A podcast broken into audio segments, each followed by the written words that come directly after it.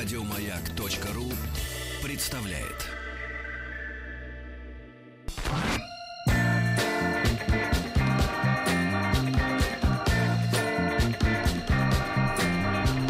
Сергей Стилавин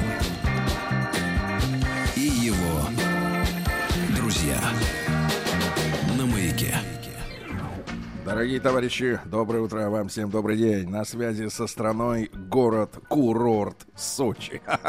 Город-курорт, это слово теперь можно произносить гордо, потому что за курорт уплачен курортный сбор. 10 рублей в сутки. Здравствуй, День, Владик. доброе утро. Да, да, да, да, да. Здравствуй, э, э, Павел. Ну, Доброе утро. Вот, видите, какой упаднический голос. Человек, которого сняли с рейса, а сегодня его мутит от того, что вчера он загорал на море. Да-да-да. Ну-ка, Владик, расскажи, как ты купался? А, купались прекрасно. Легкий шторм, 1-2 балла. Яркое солнце, мы слегка сгорели. Судя, Павлом. судя по вашим фотографиям в Инстаграме, вы занимались одним не морем, а купальщицами и невестой. И их достаточно. Да, очень много фотосессий, кстати, С невестами. Не только с невестами, просто типа влюбленные. друзья мои, вчера я должен сделать ответственное заявление. Вчера, поскольку у нас инспекционная поездка, мы проверяем готовность Сочи Автодром Формула-1 к Формуле-1. То есть через э, две недели у нас уже, понимаешь, начнутся тут, начнут реветь моторы. Так вот, вчера инспектировал непосредственно дорожное полотно. Так. Непосредственно. Вчера вечером мы вышли с Владом э, вот в ночь практически на автодром. И э, к нам навстречу э, явился прекрасный мужчина, руководитель компании «Росгонки» Алексей Васильевич Титов. И лично прокатил нас, э, меня э, прокатил, потому что в машине не было больше мест на Audi R8 по, э, так сказать, трассе. Затем предоставил возможность сделать то же самое мне самому. Я скажу так, ребята, трассой удовлетворен. Вообще, ну, вообще есть, э, есть тут э, достаточно сложные места, потому что м, на, на этой дороге э, достаточно много э, поворотов в 90 градусов. То есть, э, что это такое? Это значит, что машина должна тормозить, а потом опять разгоняться. Да? Это и, усилия для двигателей, э, испытания для двигателей, для колес и для всего остального.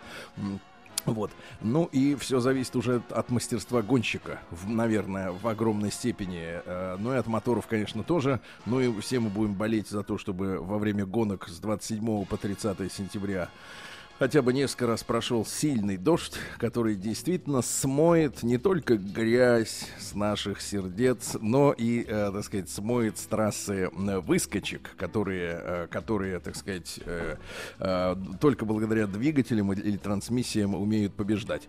Ребятушки, ну и надо сделать ответственное заявление также еще мне, э, поскольку я продолжаю следить за происходящим на МКС, у меня есть подробности. Вчера произошла, так сказать, сенсационная новость о том, что американцы, чтобы побыстрее спуститься на землю, взяли, да и просверлили дыру. Они пытались дырявить. Нет, они пытались сбежать через дыру. Вот. А сегодня, значит, опять, опять очередной вброс. Значит, с утра пораньше ввел в поисковике нехитрые слова МКС и сверло. Значит, на, на что из интернета полезли следующие новости. На МКС нет сверла такой длины. Так ищите! А теперь омбудсмен. Следователя надо на МКС послать. Хотелось бы послушать наш, нашу традиционную. Вот она. Вот она, эта заставка. Вот она.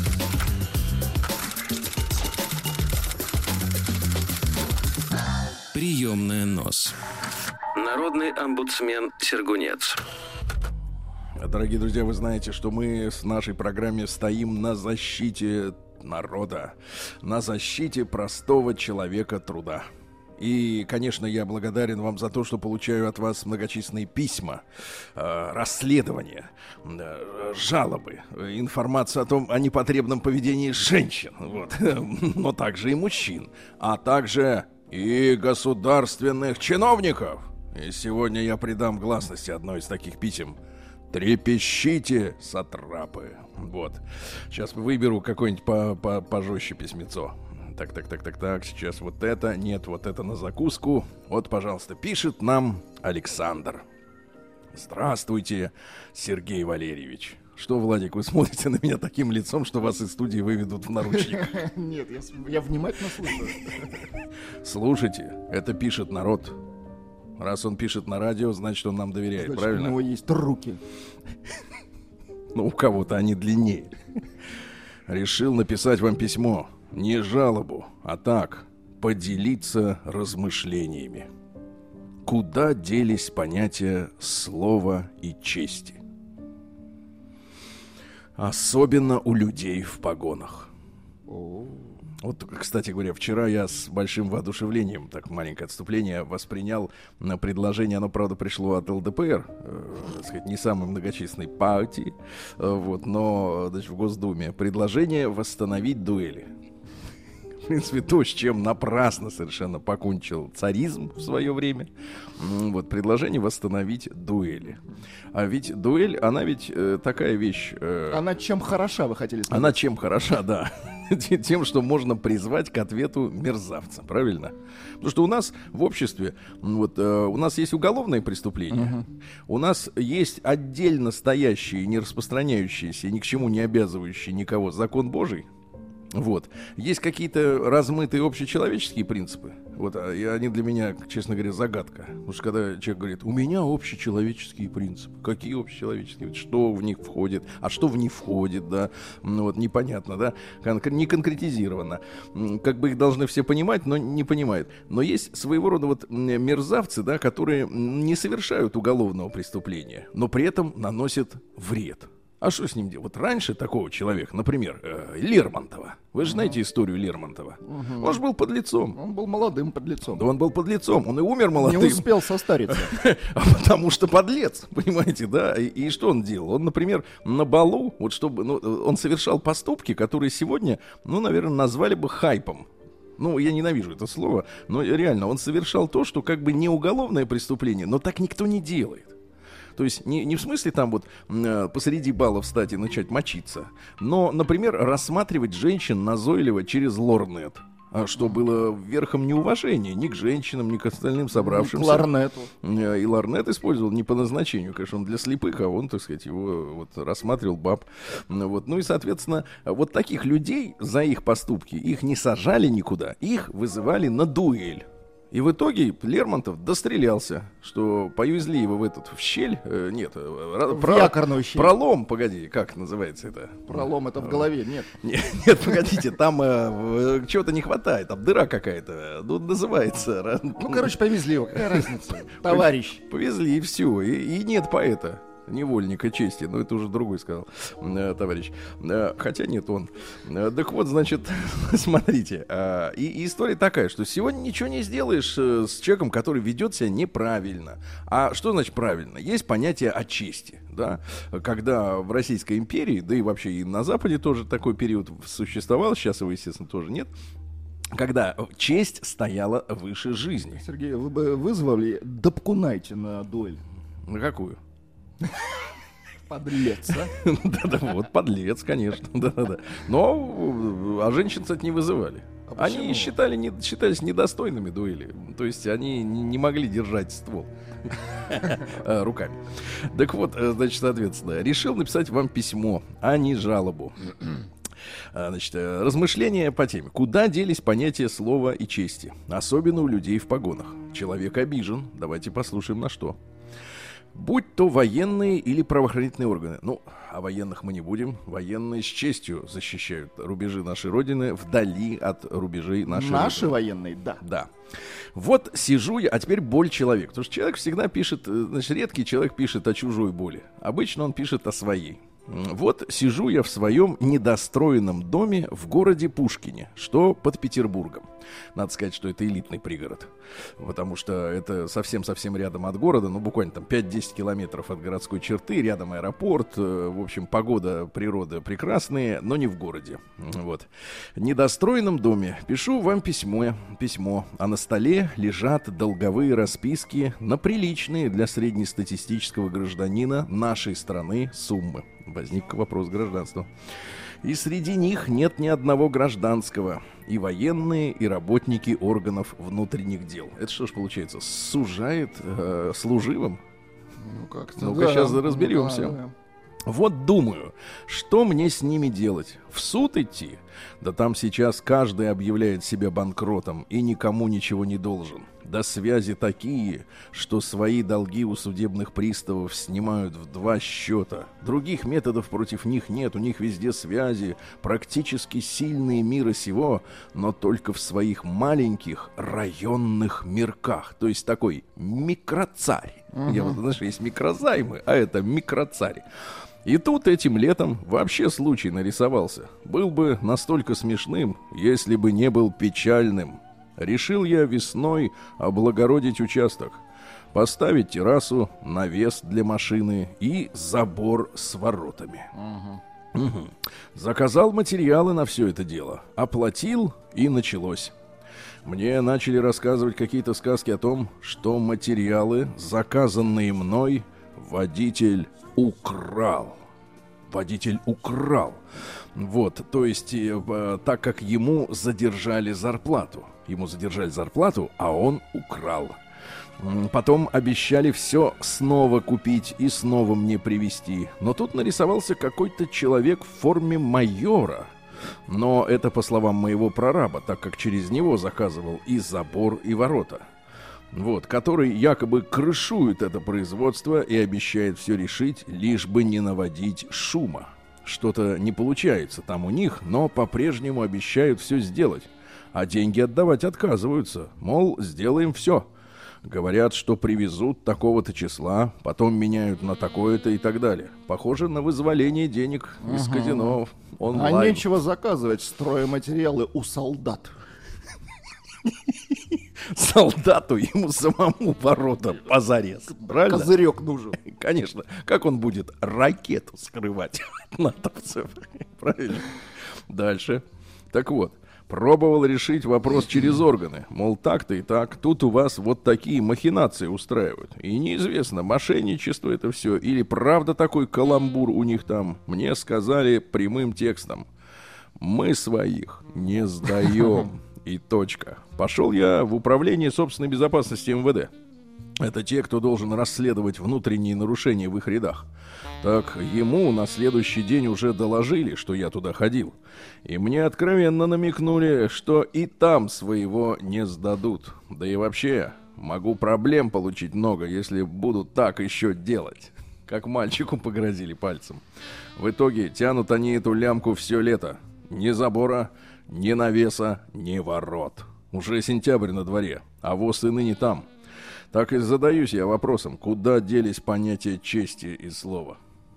Нет, ну, солдат честь свою Нет, знает. нет, Саша. Сказал нет, Нет, Саш, значит тут, нет. тут вопрос в другом. А что за черт у тебя прораб? Вот начнем с этого. Значит, ты дал прорабу черту этому денег, он кого-то там нашел и с кем-то договорился. Ну, какая-то очень мутная И история. по его словам приехал майор. А может, не майор? Может, черт какой-то с кочергой приехал. Кто знает. Так вот, значит, а тут сразу вопросы о чести и слове. Я парень достаточно молодой. К сожалению, возраст не указан, но слово «достаточно» говорит о том, что не молодой. По его мнению. Да, но воспитали меня так, что за сказанное слово нужно держать ответ. И уж тем более всегда ставили в пример людей в погонах. А по существу, еще хуже гражданских, так как их всегда прикроют связи, знакомые, сослуживцы.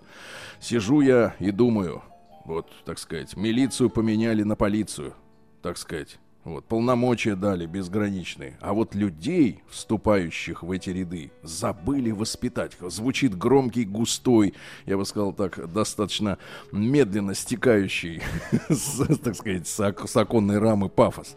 Вот. Но, Санин, я скажу честно, какая-то вот эта мутная получается история. Да, М, вот какой-то, понимаешь ли, майор, да, куда-то там пошел, а может и не майор, здесь, может оборотень, может и в погонах, Да вообще, конечно. зачем у Я- майора что-то заказывать? А откуда у майора ворота? Вот скажи мне, брат. Зак- заказывайте в другом месте. Да, не да, у да. майора. Нет, я вам скажу честно, конечно, вообще строительные дела, строительный бизнес, он, э, я вот с этим столкнулся в свое время, когда строил, э, так сказать, дачу. И, и я вам скажу честно, это люди, которые вообще, в принципе, в большинстве большинстве своем, в большинстве своем есть люди нормальные, но в большинстве своем это люди, которые, например, не знают слова срок.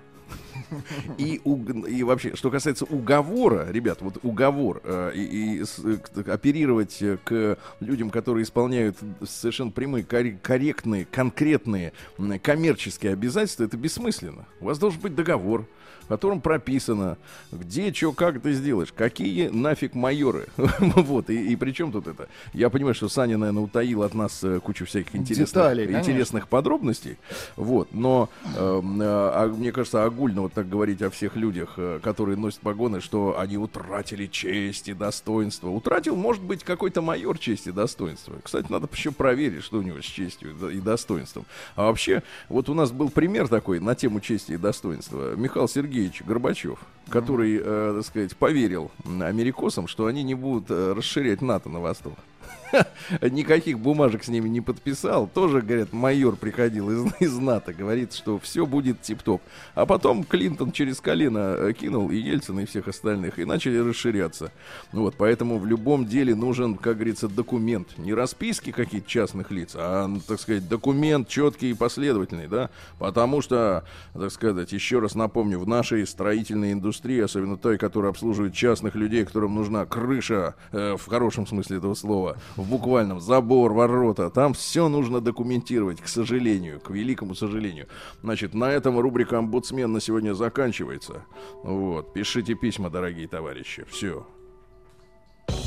Прием корреспонденции круглосуточно. Адрес стилавинсобакабк.ру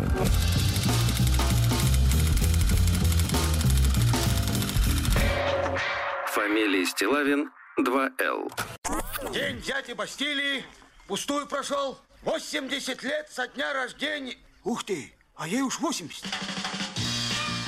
Разный, каждый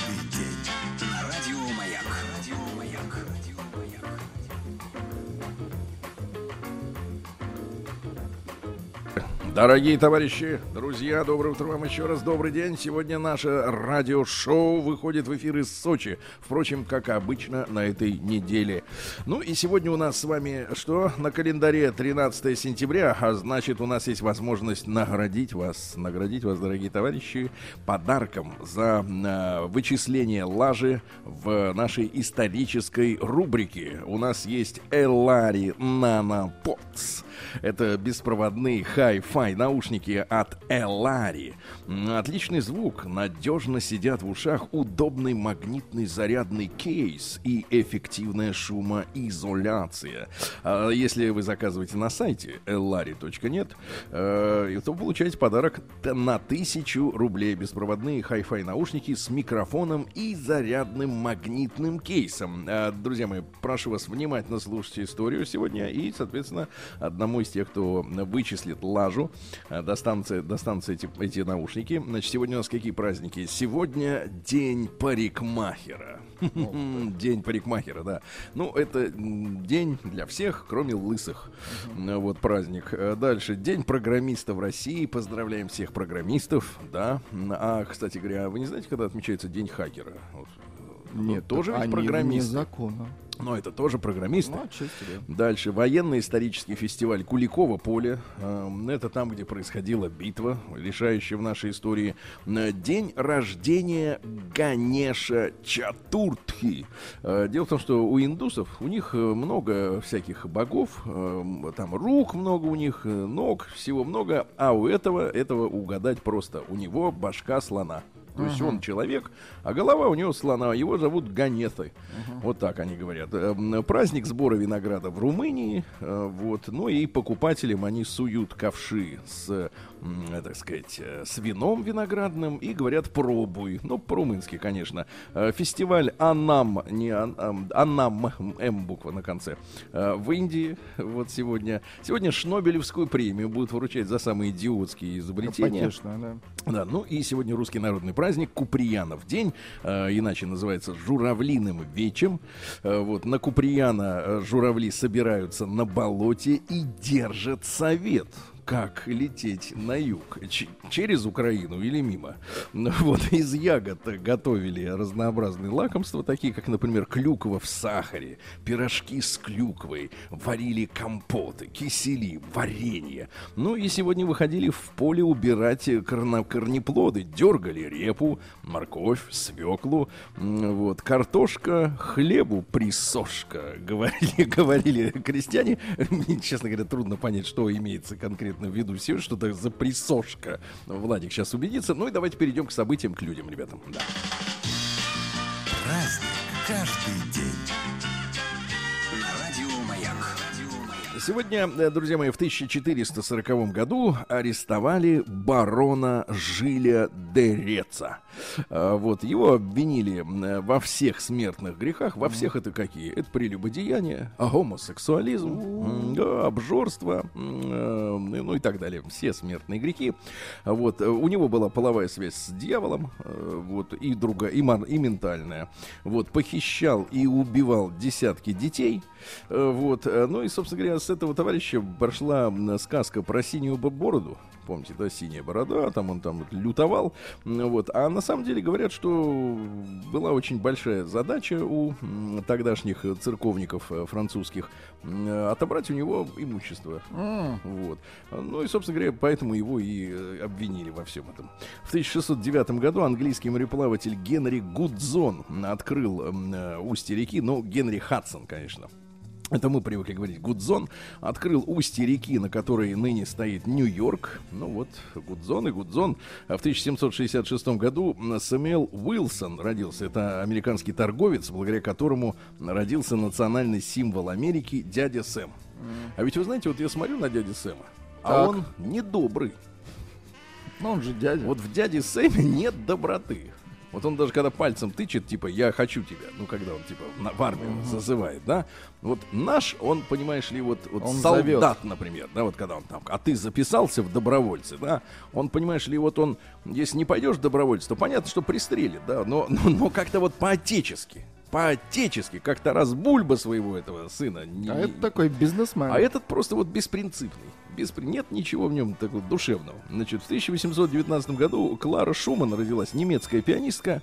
Она была женой композитора Роберта Шуман, Шумана. Родила ему восьмерых детей. Вот, мужа пережила на 40 лет и сама лично концерти- концертировала 60 лет. Вот у нас есть Шуман. Вот давайте вот звук. Давайте послушаем чуть-чуть.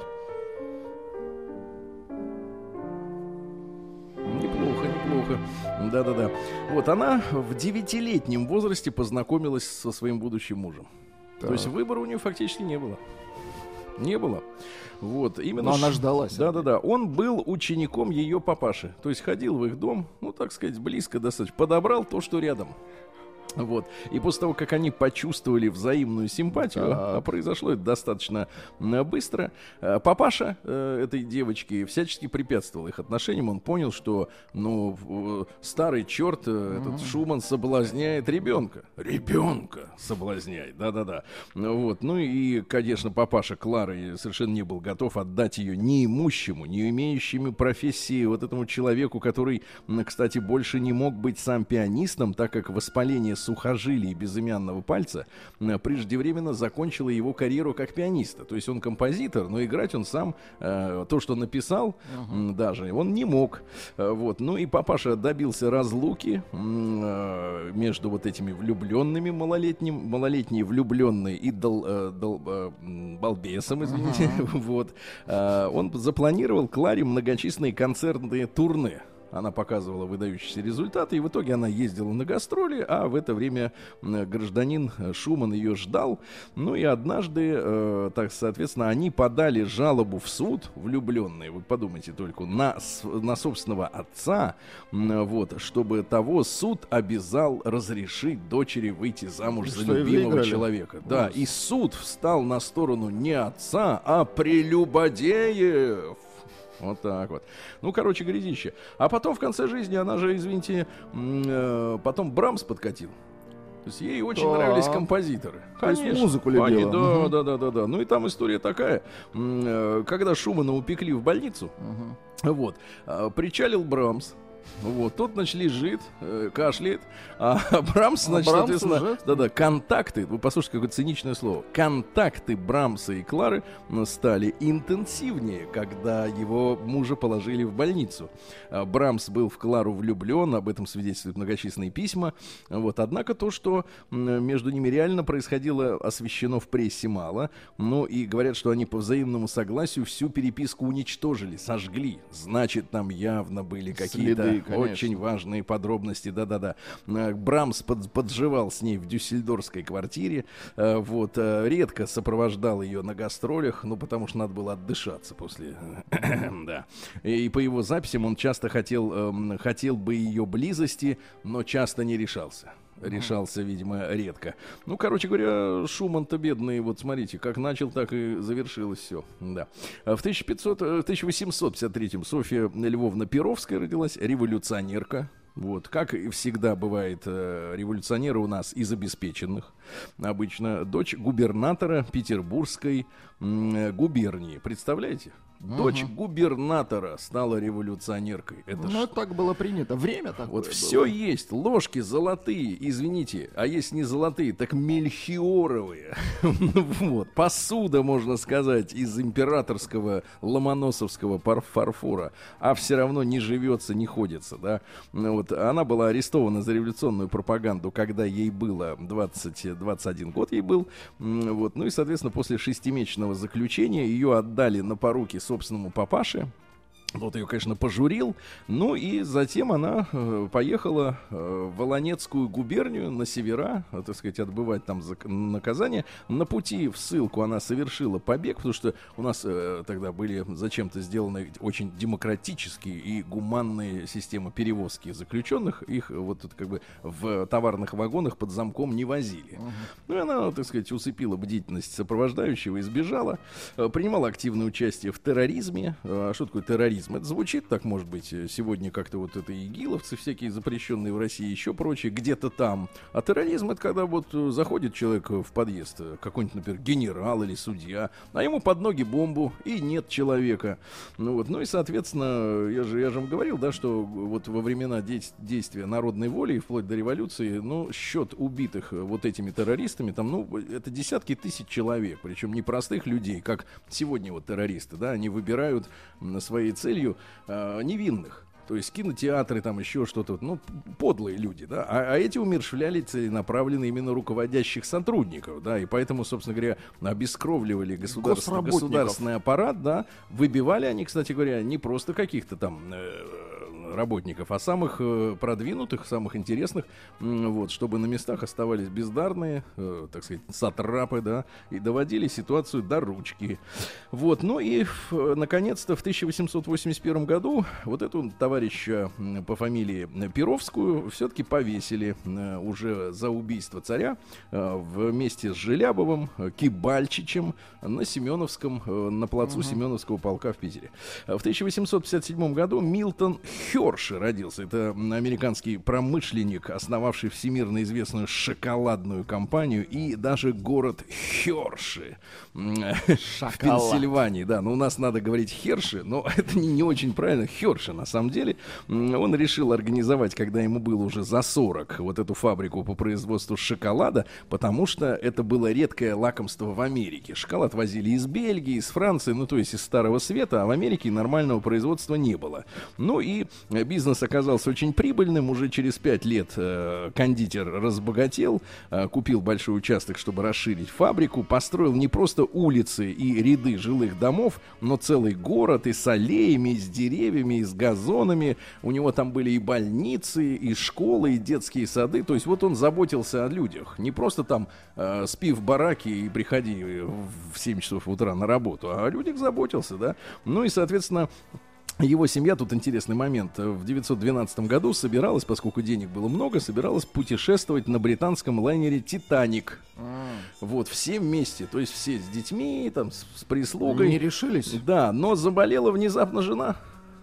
Как говорится, слава богу. И спасла им И жизнь. спасла жизнь всем, да-да-да-да. А, Значит, в 1860 году Джон Джозеф Першинг родился. Это английский физиолог. Первым нашел эффективный способ бороться с першением в горле. Ну, же говорит, першит в горле. Вот это Першинг исследовал и э, научился бороться. В 1865-м учреждено в России Главное управление по делам печати. А, п- Появился у нас э, закон об отмене предварительной цензуры. Вот, к сожалению, ну, как история показывает, видимо, это было сделано напрасно, потому что цензура стала по постфактум. То есть выходит какая-нибудь статья, вот, и за это потом уже э, редактора наказывают. Но статья уже вышла, люди уже прочли, так сказать, крамолу. А В 1869-м Александр Николаевич Потресов родился. Это один из лидеров меньшевиков. Ну, фамилия, естественно, забытая, потому что э, лидеры всех конкурирующих э, с большевиками партий, они из истории были, по, по большому счету, вычеркнуты, как ошибся, ошибшиеся, как говорится, при выборе своего политического пути. Арнольд Щенберг родился в 1874-м. Это австрийский композитор-новатор. Давайте послушаем, как новаторствовал.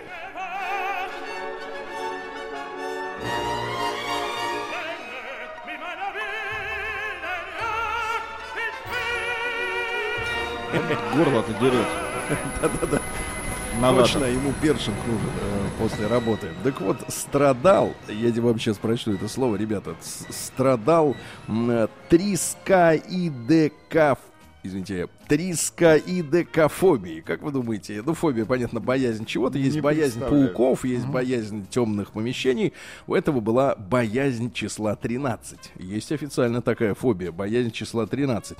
Значит, э, произведение, которое он писал, это а- атональные сочинения, ну, то есть, и, так сказать, без э, гармоничной основы, да, Э, вот называется следующее. Du lernst dich wieder zu einem Weinen bauen an. Перевод такой. Bauen Ты, ты перевод такой. Ты прислонилась к серебристой иве. Еще раз запомнили?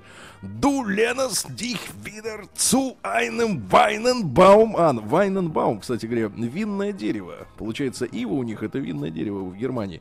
Вот. Ну, лечился он эм, э, э, тщетно от своей боле- боязни числа 13. М, Вот есть еще с- э, фобия числа 4 и числа 666. Но это другая история. День дяди Бастилии пустую прошел. 80 лет со дня рождения. Ух ты, а ей уж 80. Разный, каждый день. Радио Маяк. Радио Маяк. Дорогие товарищи, итак, сегодня у нас 13 сентября. В 1886 Роберт Робинзон родился. Он всю свою жизнь испо- исследовал алкалоиды. Да-да-да, то есть растения, которые могут дать человеку алкоголь. Вот, и даже получил Нобелевскую премию за это дело. А, Вот, а в 1887-м Леопольд Ружечка родился. Говорят, что это был швейцарский химик, но, судя по фамилии, это ни черта не швейцарский, понятно, наверняка чех, перебравшийся. Он в 1939 году получил Нобелевскую премию, когда открыл мужской и женский гормоны, ребята. Это андростерон и тестостерон. Нет, это просто мужские. А Женские не открывал. А Вот, так вот, вы знаете, Владик, да, что избыток мужского гормона Так. приводит к появлению прыщей. А я смотрю, личка-то у вас гладенькая, да? А вы так не смотрите. А, Юлиан Тувим родился, ну, по фамилии непонятно, кто это, но это польский поэт в 1894 году. Ну, вот такие, например, строчки. А, Что стряслось у тети Вали? У нее очки пропали. Хорошие стихи, да. Отлично, под маршака закос такой левый. А в 1899 году Генри Близ а, стал первой жертвой автомобильной аварии. Он вышел из трамвая в Нью-Йорке. Тогда Так. еще там трамваи ходили. Сейчас кто-нибудь видел Два там трамваи, трамвая. да. Вот, так вот, а его сбил автомобиль, потому что не привыкли останавливаться перед трамваем. А в 1902 году в Великобритании впервые в качестве доказательства вины обвиняемого были использованы отпечатки его пальцев. И преступники сильно напряглись, им пришлось покупать перчатки. В 1916 году Роальд Даль, это английский детский писатель, а, более известный у нас не своими книгами, а экранизациями, ну, в частности, «Чарли и шоколадная фабрика». А книжки его мы не издавали, мы считали, что это вредные книжонки. А, вот. Ну и большую часть своих, э, своей литературы он написал в хижине, которую называл своим гнездышком, ну, на отшибе. Сидел там, так сказать, с, с клопами, с жуками, вот, сочинял. А, В 24 году Марис Жар родился. Это французский композитор, папаша Жана Мишеля Жара. Папаша, есть у нас папаша-то, да? А, Вот. Один из самых известных, кстати, композиторов, который пишет для кино м, э, 120 фильмов. Ну, такие фильмы, как э, э, «Жестяной барабан». Смотрели? Нет. Нет, хорошо. А еще- А, например, «Горит ли Париж»? Нет. Нет. Ну, давайте послушаем, может, и вспомните, там, не знаю, может. Да как же такое вспомнить? Горит Париж. Это вопрос, а не, не- не- это вопрос. Дальше, в 1939 году Гунтис Улманис, это первый президент э, Латвии, когда она отсоединилась от э, э, Советского Союза, вот, своим выдвижением на этот пост целиком обязан родственной связи с прежним латвийским диктатором Улманис, помнишь, который говорил «наша сила в телятах» там, или, ну, бред какой-то нес. Ну и, соответственно, вышел из КПСС демонстративно в 1989 году. Вот такие вот у нас в партии коммунисты были, которые потом возглавили независимые в кавычках республики. Сегодня в 1939 году Игорь Сикорский, наш замечательный, знаменитый русский, имперский, а потом и, к сожалению, американский изобретатель, разработал первый действующий вертолет, взлетел на нем. И до сих пор, кстати, американские президенты на Сикорском летают. А, В 41-м э, Дэвид Клейтон Томас родился, канадский музыкант, вокалист американской джаз-роковой команды «Кровь». Пот и слезы. Очень хорошая Blood, команда. Sweat and Tears. Есть, у нас такая песня Blood, Sweat and Tears. Кайф, говорит Владик. А в 42 году, ребята, и мы сегодня чтим героя. Это настоящий герой современности, ребята. Человек, который дал денег а, Каддафи. а- Каддафи? Ой, наоборот, Саркози. А тот, наоборот, на него, чтобы не выплачивать э, 50 миллионов евро... Натравил. да, натравил натовцев и убили Муаммара Каддафи. Как мы теперь уже понимаем, убили его не вовсе не арабские какие-то там повстанцы, революционеры, а французский спецназ. Ну и Муаммар Каддафи сегодня глава Ливии, настоящий э, герой ливийского народа, вот, э, который построил в своей стране э, настоящий социализм э, с соцобеспечением. Э, Людям при рождении на счет клали достаточно серьезные суммы денег. Вот, и жили они прекрасно. Здравоохранение, Да, да. жили прекрасно. А, так вот, значит, э, цитаты из Каддафи, они замечательные. Значит, пару сообщений. Я не являюсь диктатором, который способен закрыть Facebook. Я просто посажу в тюрьму всех, кто зайдет на этот сайт. Или, самое главное, если бы не было электричества, мы бы смотрели телевизор в темноте. Гениально, гениально, браво, браво, просто браво. Не, мужчина еще и с чувством юмора, реально. В сорок четвертом году Жаклин Бисет родилась английская киноактриса. Она свободно говорила и на французском, потому что мама была француженка. Вот, она была балетми, э, кстати говоря, в балетной труппе Большого театра. Интересно, да, в балетной труппе, да-да-да. Э, Ну и, соответственно, вот такая вот э, женщина. Ее любил наш замечательный, м, замечательный э, танцовщик, да, любимый мужчина Александр Годунов. Это он был в балетной труппе, простите. Она, конечно, просто актриса, был любимый человек. Но Александр Годунов э, в свое время не вернулся с гастролей. Говорит, не вернусь в Советский Союз, к сожалению. Александр Яковлевич Розенбаум сегодня Да родился. Да, да, да, да, да, родился сегодня. Вот э, прекрасный мужчина, элегантный, умеет играть, как вы говорите, техника вот работы Э, с Это гитарой. брасом называется. Брасом играет, да, ну, по, по- Шутка, по струнам шутка. бьет, Да, да. бьет. Вот, в 50, Отбивает. да, в 57 году Татьяна Миткова родилась, э, прекрасная телевизионная ведущая, да. А, в тот же день э, Артем Боровик, мы помним этого э, прекрасного, талантливого журналиста, он был главным редактором газет «Совершенно секретно» в авиакатастрофе в 2000 году, он погиб, к сожалению. Дэйв Мастейн родился, это американский гитари рок-музыкант, э, начинал карьеру в группе Металлика, потом да-да-да. Мегадeth, Они его оттуда выгнали. да, да, да. И потом он, короче говоря, вместе с Аэросмитом тоже выступал. Ну, в общем, гитарист. э, да, ну и что еще у нас сегодня интересного? Сегодня в 95 году в Москве неустановленный человек выпустил из-под арки дома, расположенного напротив здания американского посольства, ну там, где сейчас магазин армии России, э, вот, э, бронебойную гранату из РПГ «Муха» э, по американскому посольству. Снаряд пробил стену, угодил в комнату на шестом этаже и уничтожил Копир, ну, по-нашему ксерокс. Вот такие события этого дня в одном месте набрали. Где Очень набрали, много Владик? версий. Во-первых, что это ракета, во-вторых, что Першинг это танк, и в-третьих, что Першинг это все-таки американский генерал. Последние цифры товарища 7248. Ну, поздравляем товарища. Ему достаются беспроводные хай-фай наушники Элари Нанопод с, с микрофоном и магнитным зарядным кейсом. Счастливчик.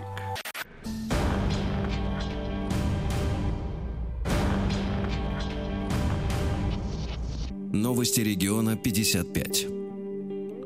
В Омске заботятся о животных. Если у амичей будет слишком большой урожай яблок в этом году, они смогут отдать его совершенно даром зверюшкам Большереченского зоопарка. Вот так человек помогает зверю.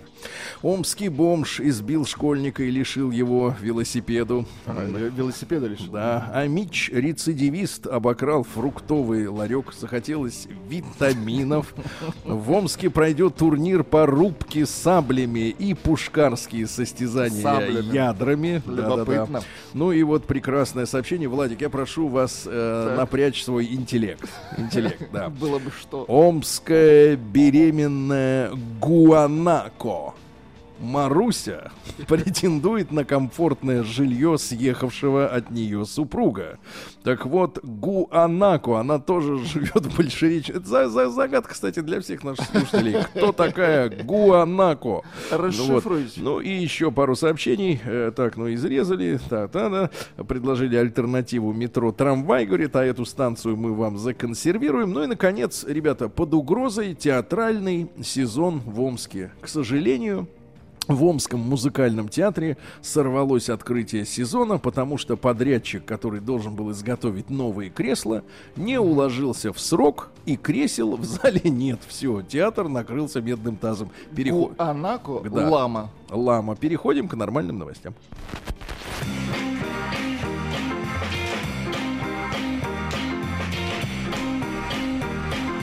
Сергей Стилавин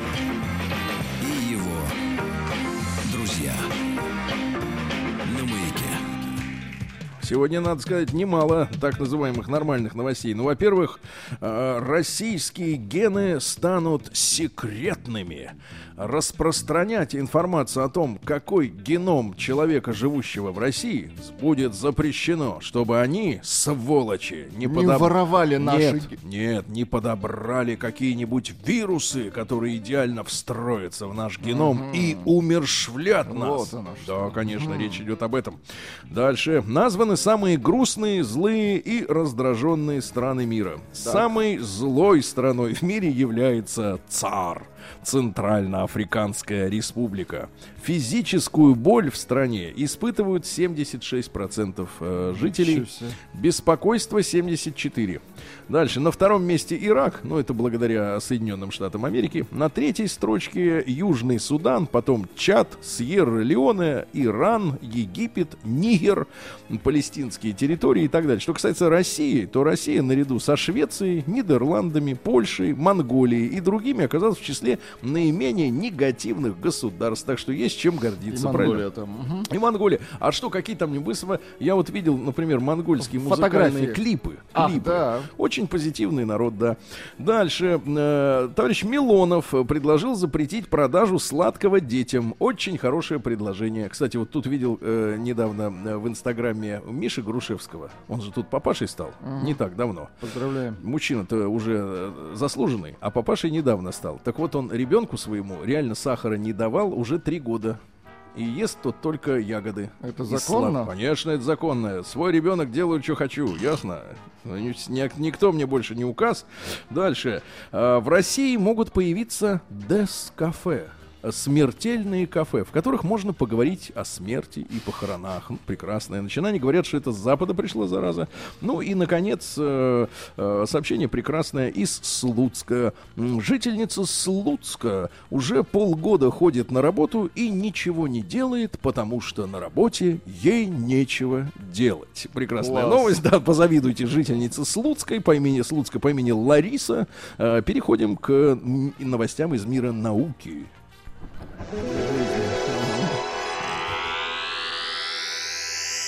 Наука и жизнь. Выяснилась страшная подробность. Почему древние люди принялись выращивать зерновые культуры? Например, ячмень, Так. пшеницу, горечу. А потому что им очень хотелось пивка. Да-да-да. Все вот это зерноводство, оно началось из-за того, что люди хотели пивка и вискарика. Вот и все. И не надо тут изобретать ничего. Э, Назвали новую пользу кофе. Португальские ученые, там есть ученые, э, пришли к выводу, что кофе снижает риск э, преждевременной гибели у тех, у кого с почками не все в порядке. Надо пить кофе. Дальше. Молоко полезно для продления жизни. Но вредно старикам. Да, понятно. Ну, потому что уже некуда продлевать-то, да? Э, Продлевать будете? Э, Дальше. Ученые рассказали о влиянии лишнего веса на умственные способности. Чем жирнее, тем тупее. Согласен. Вот. Гены определяют 60% успехов в учебе. То есть, если гены э, есть тупо- Дурные. тупости, вот, то в принципе, к сожалению, Можно не напрягаться. ну, и учителям не усердствовать, не издевайтесь над детьми. Ну, гены такие, ну что, ну что от человека требует. Дальше. Мурашки на коже являются показателем психического здоровья. О, У вас когда появлялись последний раз Вот мурашки? вы меня трогаете, у меня мурашки. Значит, вы психически здоров. Отлично. Дальше, что у нас интересного? Американские ученые раскрыли, почему любители морепродуктов чаще занимаются любовью. Оказывается, во всяких там устрицах и прочем, что вызывает у человека похоть, то есть желание спариваться бесконтрольно, там цинк. Цинк, Цинк. цинк. И вот цинк так и влияет. Все механистично. И слушайте, а может именно поэтому женщины так любят морепродукты? Сто процентов. Конечно. И они же это вот туда. их- Предлагаю, Их, прям туда и тянет. вот, предлагаю понимаешь, в цинк. заменить морепродукты на цинк. Да-да-да. Ну и, наконец, э, э, еще одно сообщение. Э, э, Извержение вулкана уничтожило поколение, э, все поколения сразу хоббитов на Земле. Их нет, потому что было извержение вулкана. Перейдем к новостям капитализма. Новости капитализма. Канадский продавец марихуаны отбился от четверых налетчиков при помощи бонга. Маленького барабана. Что это? А на чем он крепится? Как можно им Нет, отбиться? на нем можно играть просто руками, без палочек, Нет, просто зажимая по между, себе, как им бить человека. ног. Между ног. Зажимают А, и играют ног, на нем. Понятно. да. Вот так и отбился между ног. Дальше. В нидерландском зоопарке приватность посетителей защитят при помощи масок. Если вы не хотите, чтобы кто-то знал, что вы были в зоопарке, при входе вы наденете маску и в ней будете шляться и смотреть на животных, чтобы и животные вас не запомнили. Американцам э, запретили законодательно в 2018 году, напомню, э, есть кошек и собак. То есть им до сих пор разрешали и то, и другое. Вот видите, как у них все обстоит, да? Дальше. Э, страшная новость пришла из американского города Портленд, это штат Орегон. Там э, писательница, автор книги «Как убить своего мужа», которая вышла 7 лет тому назад из печати, обвиняется в том, что она реально убила своего мужа. То есть фактически она написала книгу, чтобы просто отвлечь от э, себя следователей в свое время. Э, Дальше. Э, Британец присвоил чужой выигрыш в лотерею и через 9 лет попался, но денег уже нет.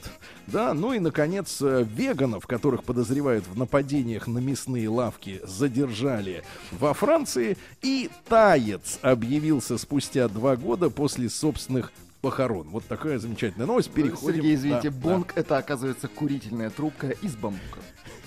Переходим к России криминальной.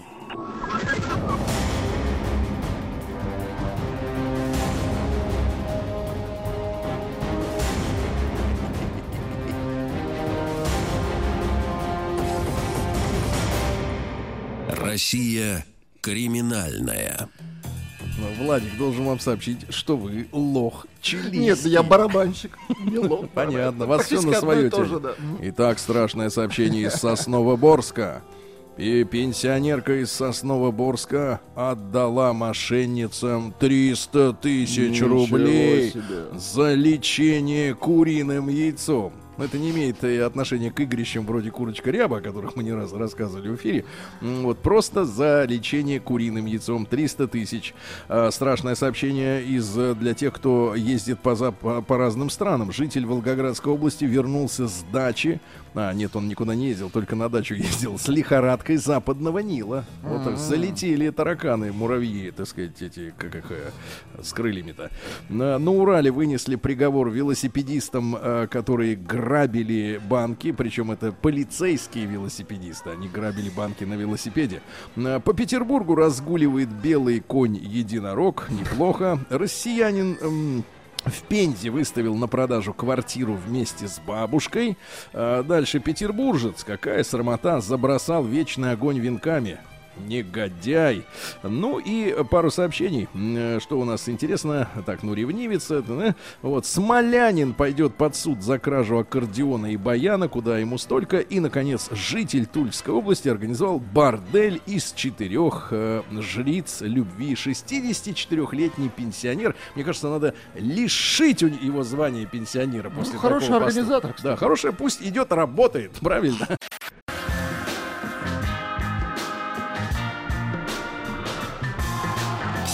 Сергей Стилавин и его друзья. Дорогие друзья, ну и, конечно, темой дня сегодня становится сенсация вчерашнего дня, когда в Госдуму депутат Сереж, э, извините, Сергей Иванов внес э, дуэльный кодекс России. Спустя 100 с лишним лет, там 150, наверное, со дня отмены дуэлей в России, вновь возвращается возможность вернуть свою честь. Э, друзья мои, короткий опрос. М1 на номер 5533. Правильно, дуэли нам нужны. М2 это чушь собачья. И большой разговор. Кого и за какое оскорбление вашей личности вы бы вызвали на дуэль? И чем бы вы дрались? Давайте, плюс 7967 103 5533. Наш WhatsApp и Viber. Все работает. После новостей сразу ваши звонки. Вперед, товарищи дуэлянты! Вперед!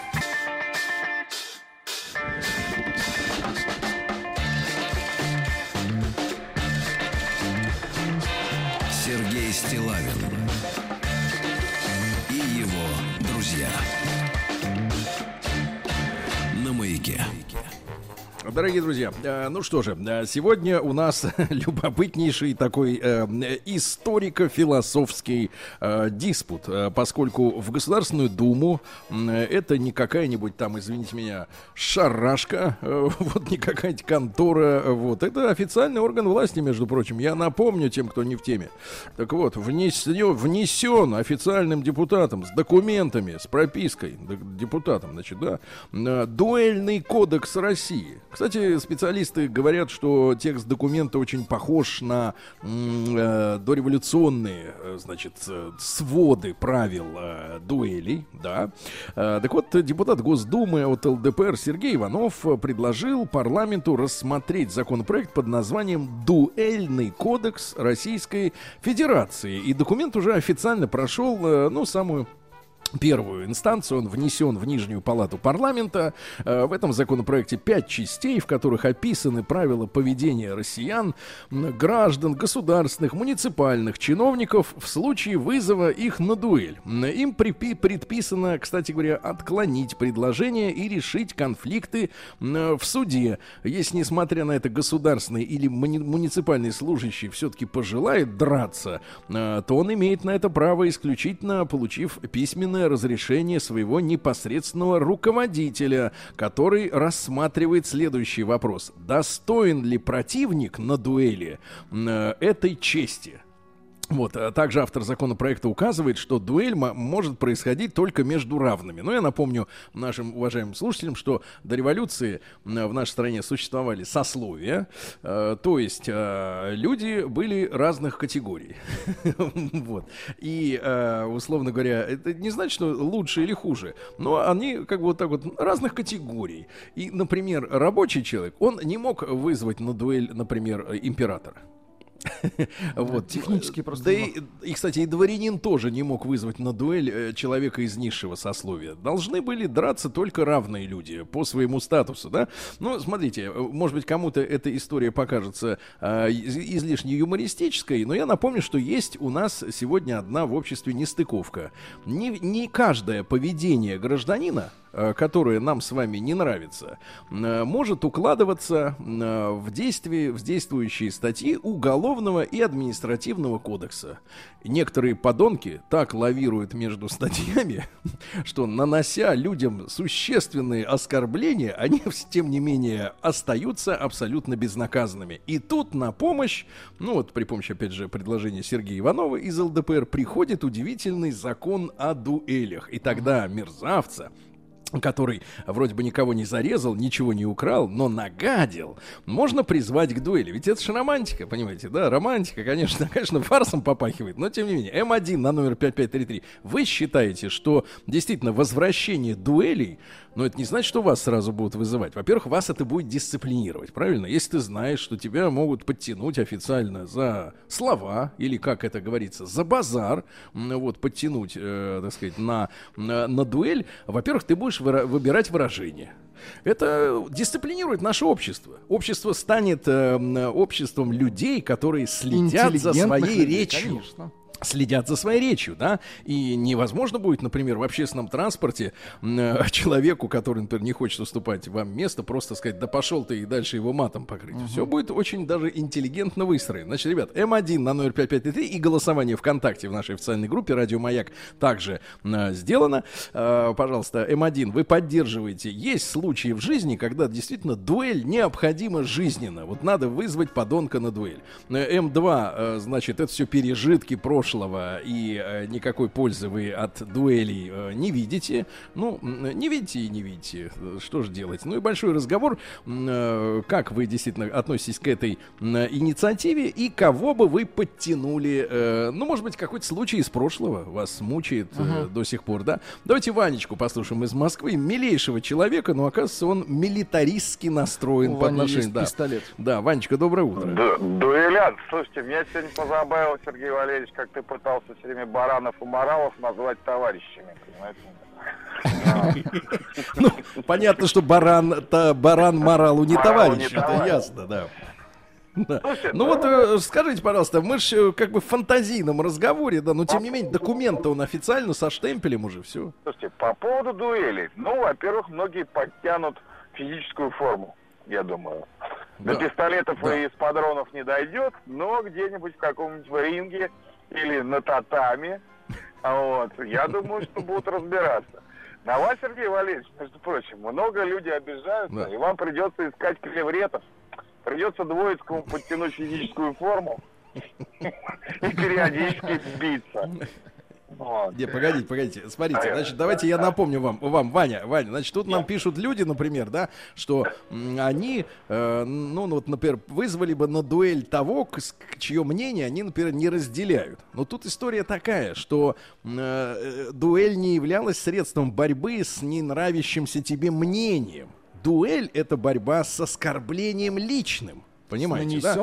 Это личное оскорбление, когда человек э, лично э, в глаза, э, так сказать, товарищу, или например, Пушкин, почему он Дантеса вытащил, да, э, на дуэль? А, потому что Пушкин обвини... Почему Дантес-то первым стрелял? Потому что первым имеет право стрелять, стр- имел право стрелять тот, кого вызвали. Кого вы? Вот. А вызвал Пушкин Дантеса, э, потому что тот, по мнению Пушкина, распространял э, подметные письма, то есть клевету насчет его жены.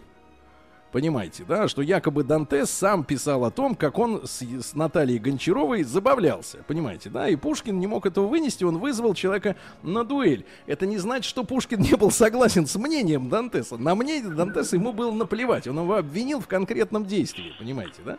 Понимаю, да. Вот. Ну что ж, Э, Ваня, вас оскорбляли когда-нибудь вот люди в общественном транспорте или где-нибудь в метро, Вы не знаете, знаю, меня по нет. работе? Меня нет. Как Вас нет, хорошо. Нет, Хорошо. нет. Но в итоге-то, в итоге вы за В дуэльный я- кодекс или в итоге против? я за, я за. За, отлично, прекрасно. Вот что пишут люди. Здравствуйте, мужчина. Считаю, что дуэли станут особо популярны в пробках, что приведет к уменьшению грубиянов, да и водителей в целом. Для дуэли я бы выбрал бонг. Давайте Радика из Казани. Послушаем, ребят, 728-7171, наш телефон. Э, новость, в общем-то, звучит смешно, а документ серьезный. Радик, доброе утро. Доброе. Доброе утро. Как вы относитесь вот к этому предложению? Вернуть дуэли, чтобы как бы в обществе стало больше порядка? Нет, ну я категорически против. Это отсылает э, все развитие нашей страны еще лет на 150 назад. Это, во-первых. А вы думаете, мы, э, мы в плане, вот смотрите, Радик, а вы думаете, э, отмена дуэлей дало какое-то развитие вот в стране? Ну, я считаю, что да.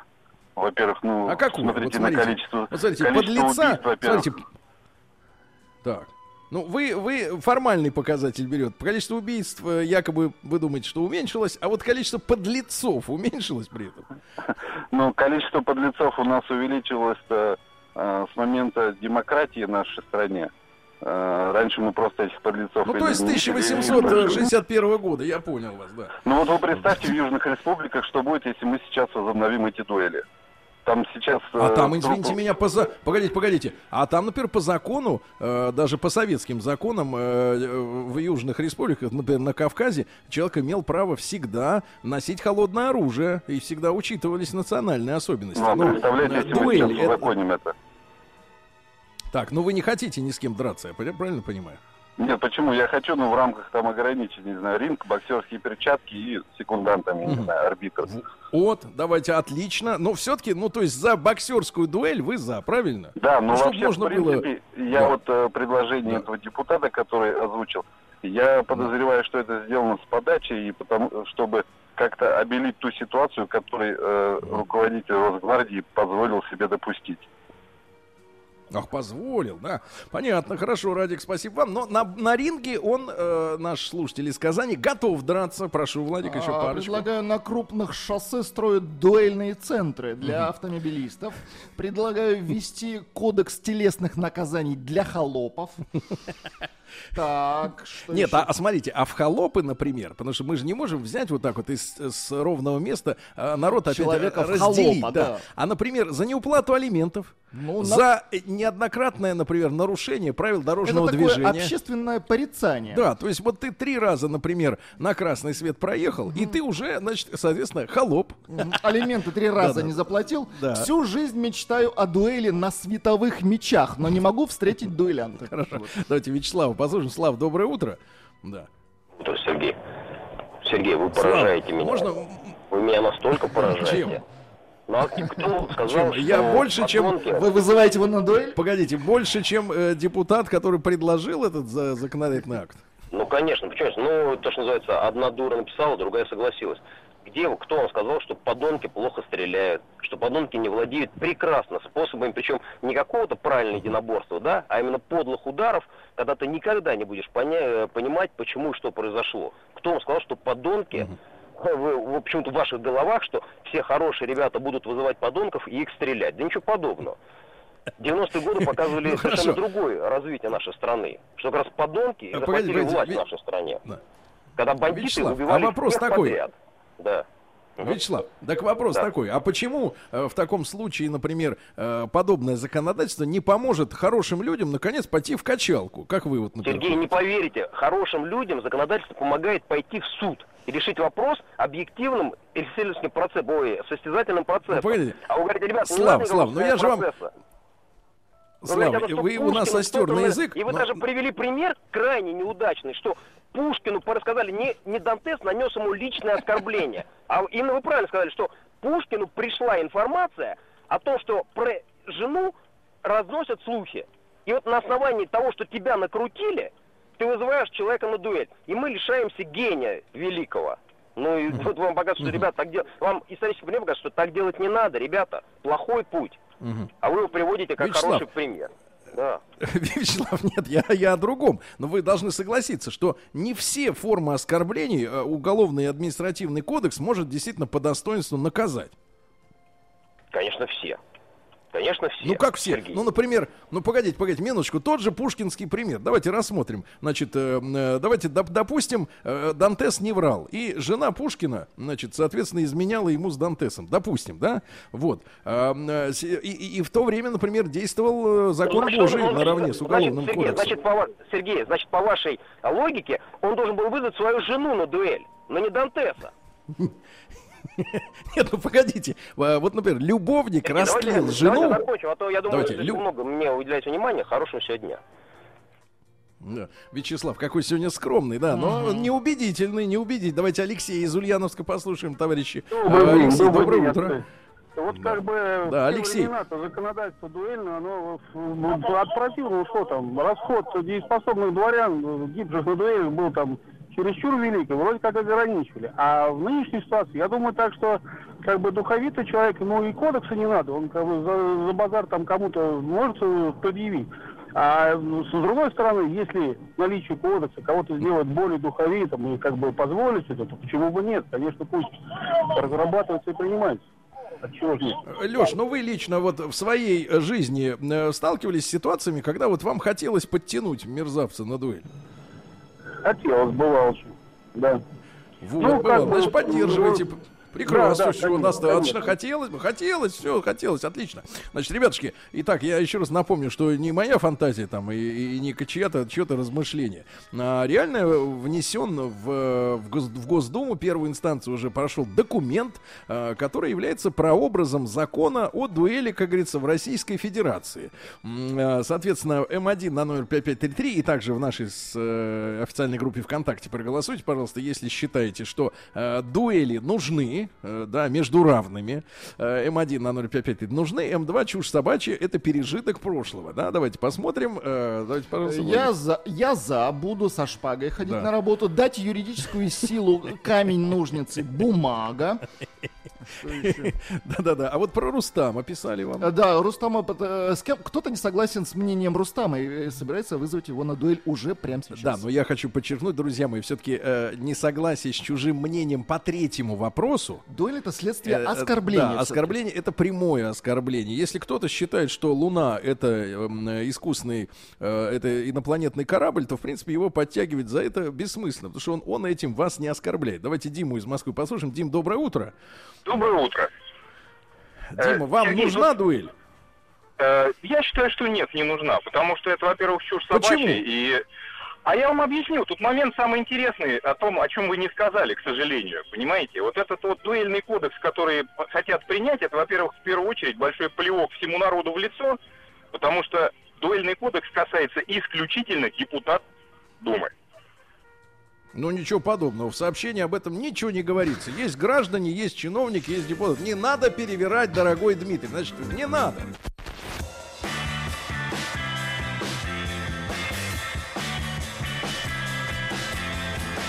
Сергей Стилавин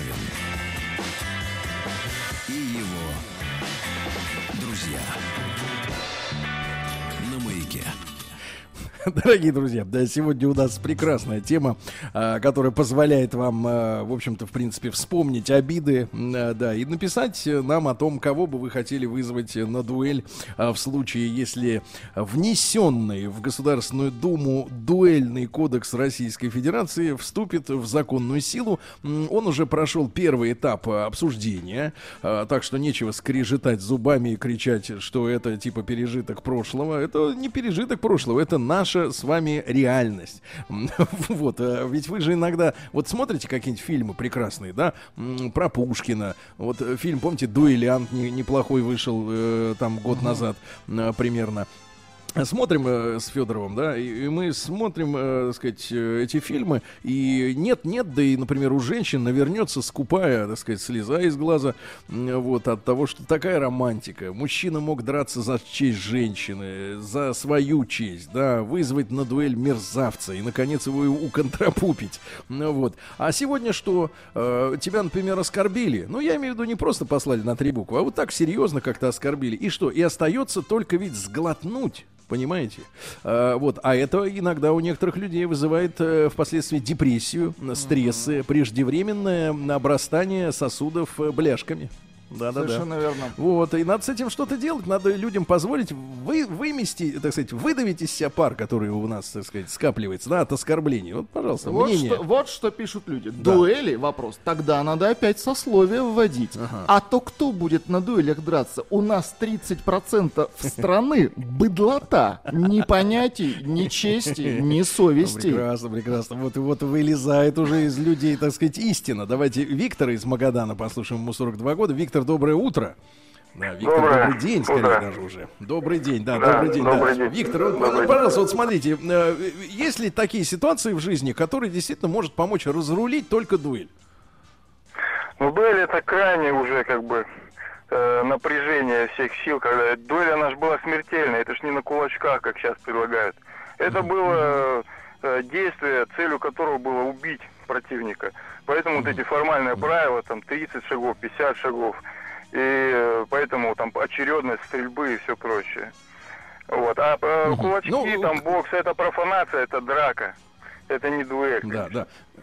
Виктор, ну а э, в принципе, то вот смотрите, даже если, например, на дуэль реально не будут вызывать, но будет в законодательстве, ведь смотрите, у уголовного кодекса есть, например, статьи какие-то, да, и человек, в принципе, даже не просвещенный в юридической сфере знает, что если он украдет э, кошелек, то сядет, например, на три года, да, если украдет больше миллиона, то там пять лет, ну я примерно говорю. И вот эта информация о том, что за определенный поступок следует такое вот наказание, оно как бы, я, ну, надеюсь, кого-то удерживает от совершения преступлений.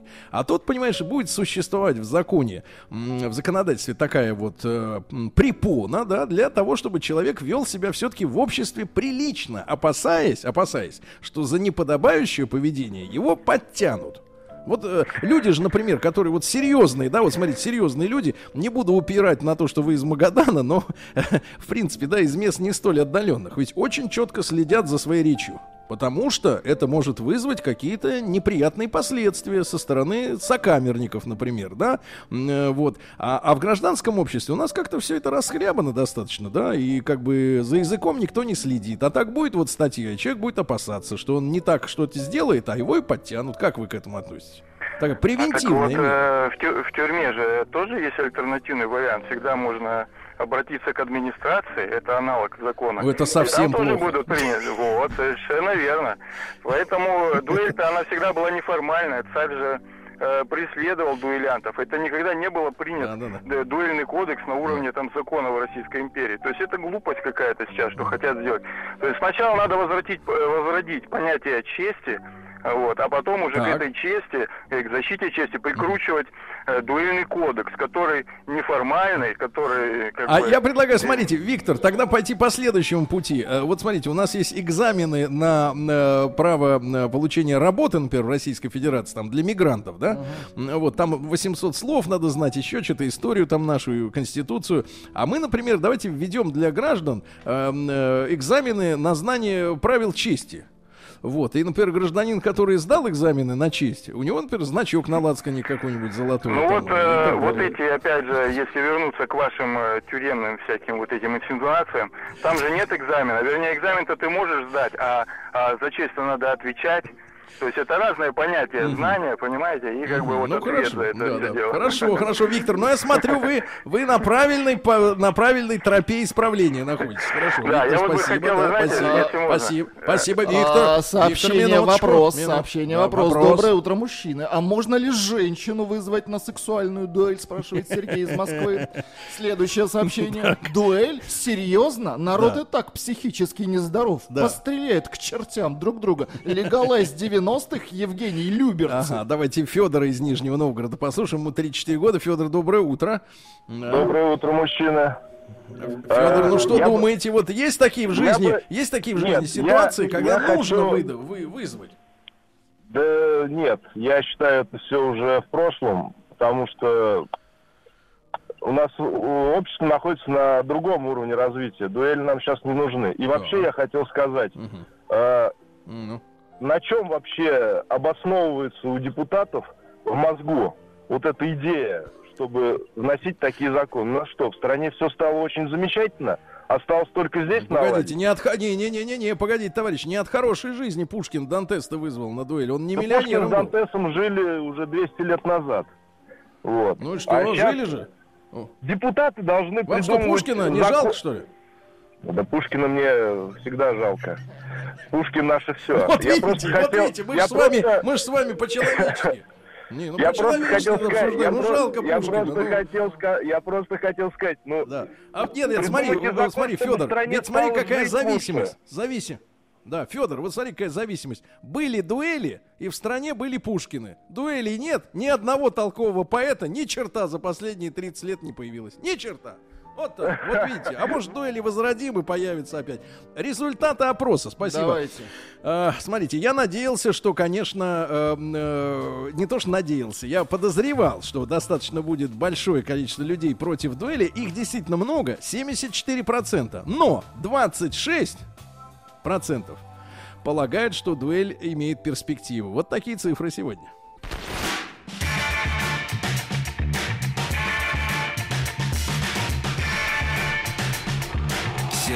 Стилавин и его друзья.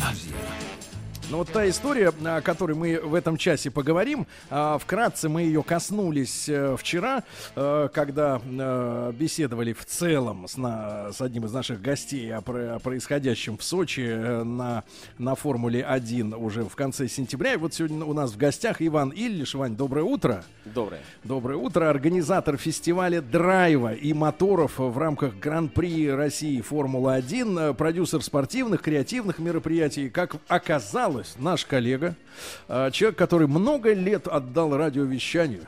Да. Да, Ваня, ну вы романтические. Ваня зашел в нашу студию и говорит, а что это у вас такая бомж-студия?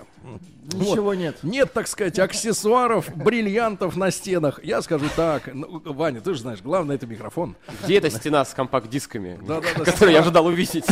Стена с компакт-дисками и прочее, да. Вань, э, вот, э, ты являешься продюсером, да, этого фестиваля, Ну, звучит, организатором. правда? Конечно, конечно, Да. и сразу речь о гонораре.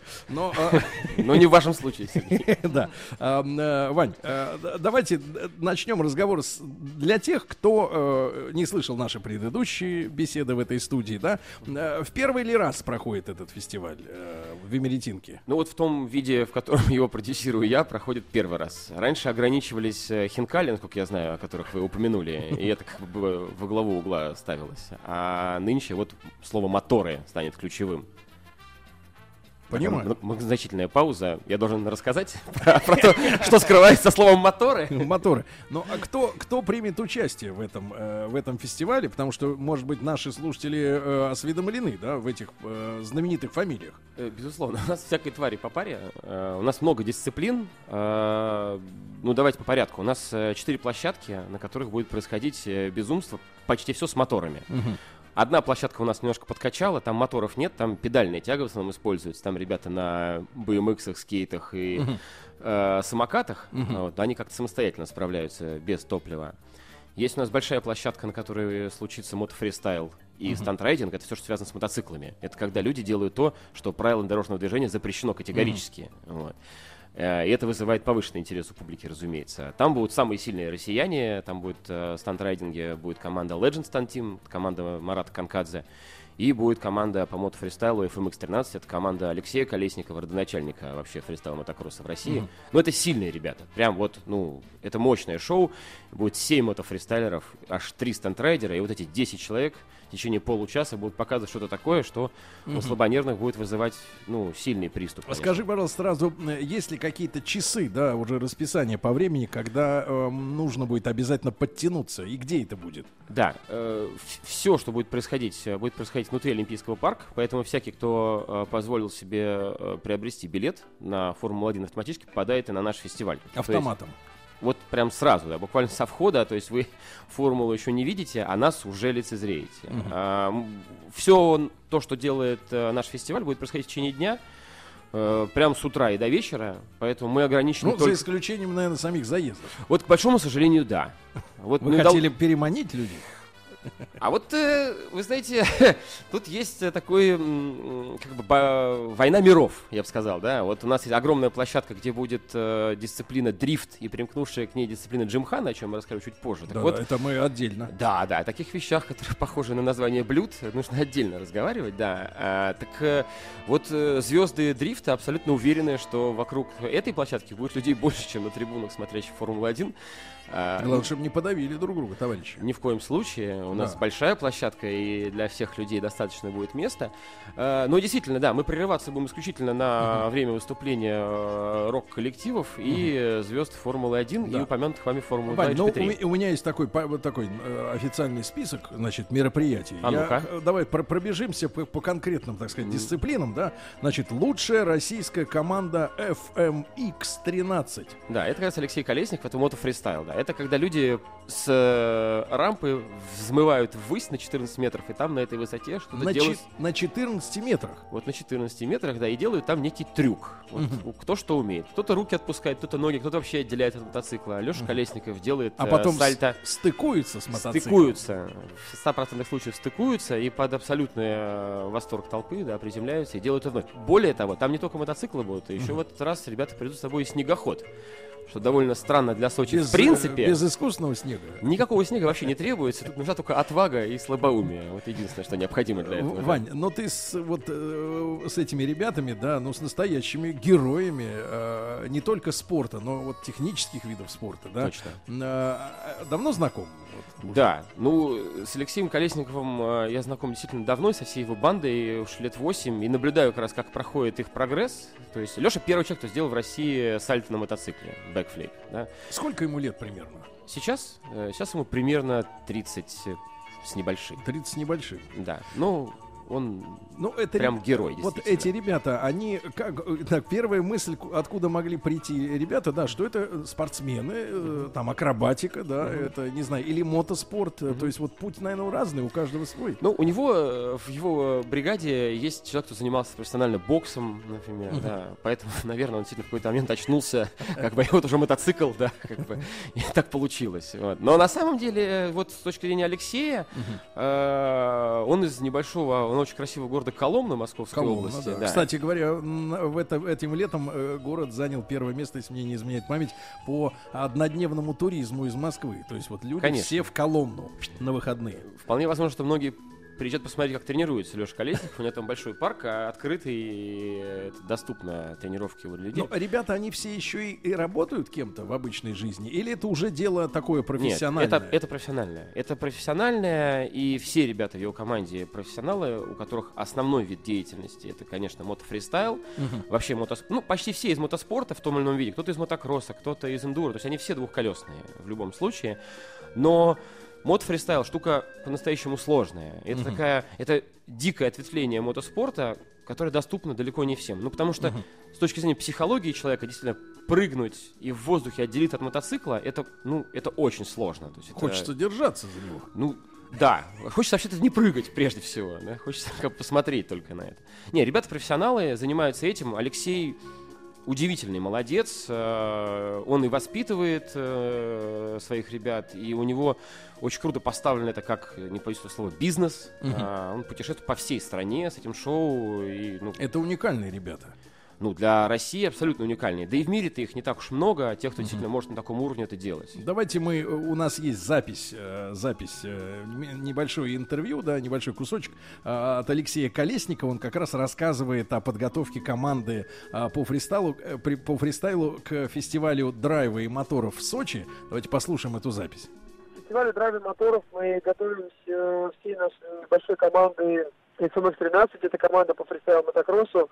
Конечно же, помимо, помимо фристайл мотокросса, у нее будет очень много, на будет очень много э, различных интересных активностей и площадок. Ну и команда 8-9 человек разного совершенно уровня, да, то есть как будет полноценный фристайл мотокросс, э, с трюками, сальто назад, комбинации сальто назад, да, то есть и также будет впервые все проект фристайл на снегоходе.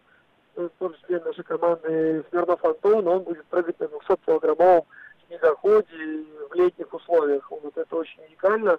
На автодроме в Сочи, на этой легендарной трассе, уже легендарный, да, то есть, э, соответственно, будет на что посмотреть эти космические скорости, эти захватывающие повороты, легендарные водители, гонщики, да, то есть ну, как бы, легендарные команды. Э, собственно, там нужно быть, я думаю, об этом можно говорить много, но лучше один раз увидеть. Да, спасибо большое. Алексей Колесников, мастер спорта по мотокроссу, да, и, соответственно, руководитель команды по фристайлу. Вот. А, Красивое выражение, кстати, руководитель. Руководитель, да. А, Кстати, голос очень молодой, очень молодой, да. Так и- не стареют душой ветераны, так у нас говорят. А, Вань, а, э, вот следующий в списке у нас каскадеры Legend Stunt Team. А, Это вот на английском языке Legend, понимаю, легенда, а Stunt Team, Team команда, а Stunt это что такое? Я вам сейчас расскажу, но прежде всего у меня есть вопрос к первому слову. Каскадеры это, конечно, не то. То есть а, каскадер это тот, кто э, в кадре в фильме Дерет. делает трюк, потом он там погибает, но мы этого не видим, потому что дальше основной герой продолжает свое действие в фильме.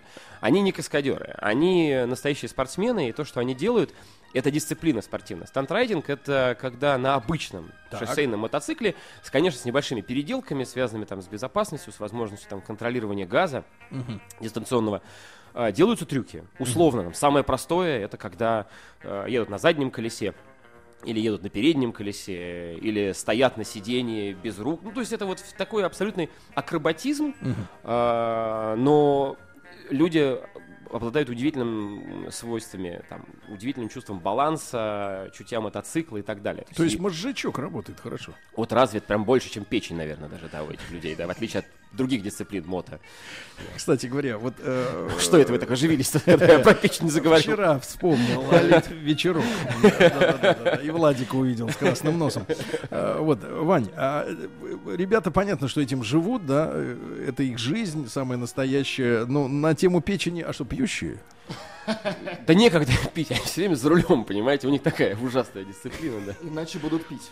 Да, то есть Да. это реальные мотоакробаты, да, Ну, получается? вот ак- акробатизм, наверное, более подходящее слово, да, чем э, каскадерство. Мгм. Но это надо посмотреть. То есть это, знаете, это очень сложно передать э, словами. Это как рассказывать о свойствах черной икры человеку, кто ее ни разу не ел. Ну, Видел икра, тут икра, репортаж как бы, да. недавно, в принципе, достаточно, достаточно красиво было, красиво выглядело. Пон- Понимаешь, что дорого. А вы пробовали, да? черную? Да. Э, Ну, в детстве. Везёт, Но мне не нравилось, кстати говоря, никогда. Ну, Из-за цвета, да? Да, цвет такой нездоровый.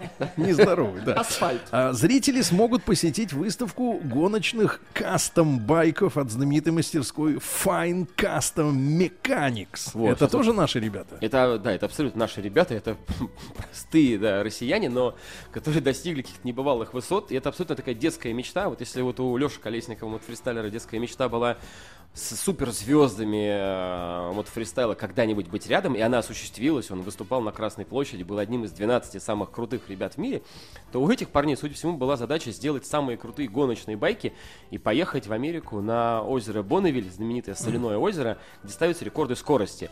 Соляное озеро это когда нет воды уже, а только очень много соли Это остается. около Лос-Анджелеса. же. Ну, где-то, где-то вот в тех, да, вот Там э, очень, широтах. э, там очень смешная, значит, система подъезда. Мы были как-то там тачку катали. М, Там действительно э, гладкая, изумительно гладкая поверхность, неск- много километров. То есть Да. можно, в принципе, из Много мотора, миль, из мотора сказал. выжить все. Там я убедился, что градуировка спидометра у машины лажа, потому что она не может достичь э, максимальной скорости. Но неважно. И главное, что а, Въезд э, на это озеро, значит, вот, вот представь себе, вокруг озера, естественно, нет никаких ни заборов, ничего. И идет дорога. И вдруг э, на этой дороге, значит, что можно, в принципе, легко объехать по траве, а, стоит кассовый аппарат. Без э, кассира, без всего, ты э, просто подъезжаешь, платишь деньги за то, что ты пользуешься озером и проезжаешь. Хотя можно, в принципе, наши бы все объехали и поехали бы просто Вот на озеро. мы Да, да, сильнее. да. Да, но у них, знаешь, интересная еще история есть, чтобы люди, накатавшись по этому озеру, да, которое очень красивое, там вот эти все миражи, и поверхность как бы блестит, хотя воды никакой, естественно, нет. Там прикол в том, что на выезде с этого озера стоит полицейская машина, э, которая как бы вот человека, который накатался, нагонялся при выезде на обычную дорогу, чтобы он понимал, что все, шоу, так сказать, закончилось, адреналин в штаны стек, парень, дальше ты езди уже как человек нормальный. Ну, кстати, вообще любой, кто занимается профессионально авто или мотоспортом техническим, на дороге уже, ну, не, не циркачит, потому что это бессмысленно, да. То есть э, той, скорости, тех э, перегрузок, э, того драйва и адреналина ты не поймаешь. Все, кто на улице лихачит, это те, кому недоступен автодром или что-то такое, да. Или пока недоступен, они просто не доехали туда, может быть, еще. И мы, я, конечно, призвал бы все-таки ребят, которые э, хотят погонять, э, искать секции, искать закрытые от обычных автомобилей автодромы, да, э, и беречь жизни тех людей, которые, ну, ни в чем не виноват, не виноват в том, что вам мало драйва в обычном потоке стояния в пробке. Ну, а- абсолютно. Кстати, сейчас есть э, потрясающее течение, э, когда... А мы об этом, мы об этом обязательно поговорим, друзья мои. Иван Илиш, э, организатор фестиваля драйва и моторов в рамках Гран-при России Формула-1, сегодня с нами. О дополнительной программе к формуле мы продолжим разговор уже после новостей новостей спорта.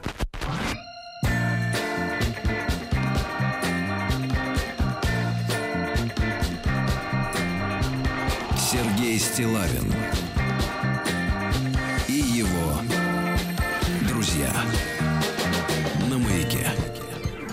Дорогие товарищи, вы знаете, что наша э, передвижная Шапито студия находится в Сочи на этой неделе.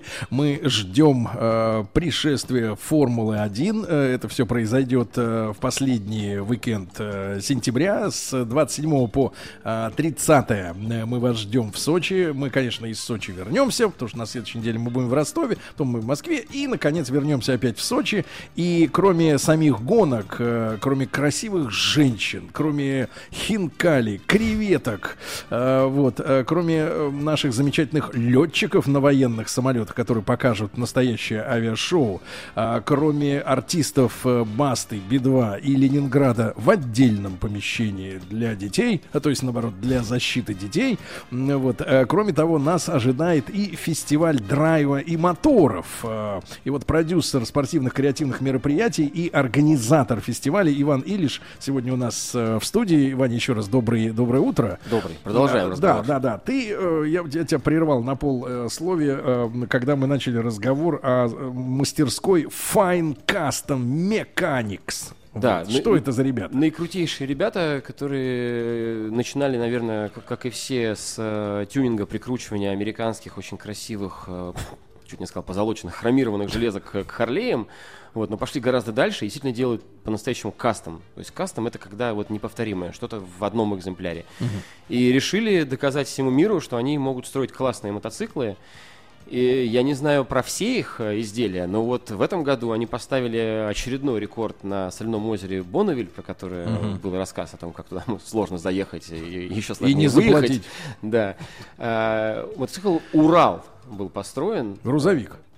Мотоцикл, А, мотоцикл. мотоцикл, да, то есть два колеса, оппозитный двигатель, э, и разогнались на нем аж практически до 200 км в час. Там А он внешне остался похожим на тот Урал, который ну, если знаем? долго и внимательно смотреть, то да, можно заметить, да, вот эти цилиндры, которые в народе называются горшки, торчащие в сторону, там какие-то еще элементы. Конечно, для того, чтобы он ехал с такой скоростью и не один раз, и Мгм. как бы э, там много переделок. Но на то он и кастом. Мгм.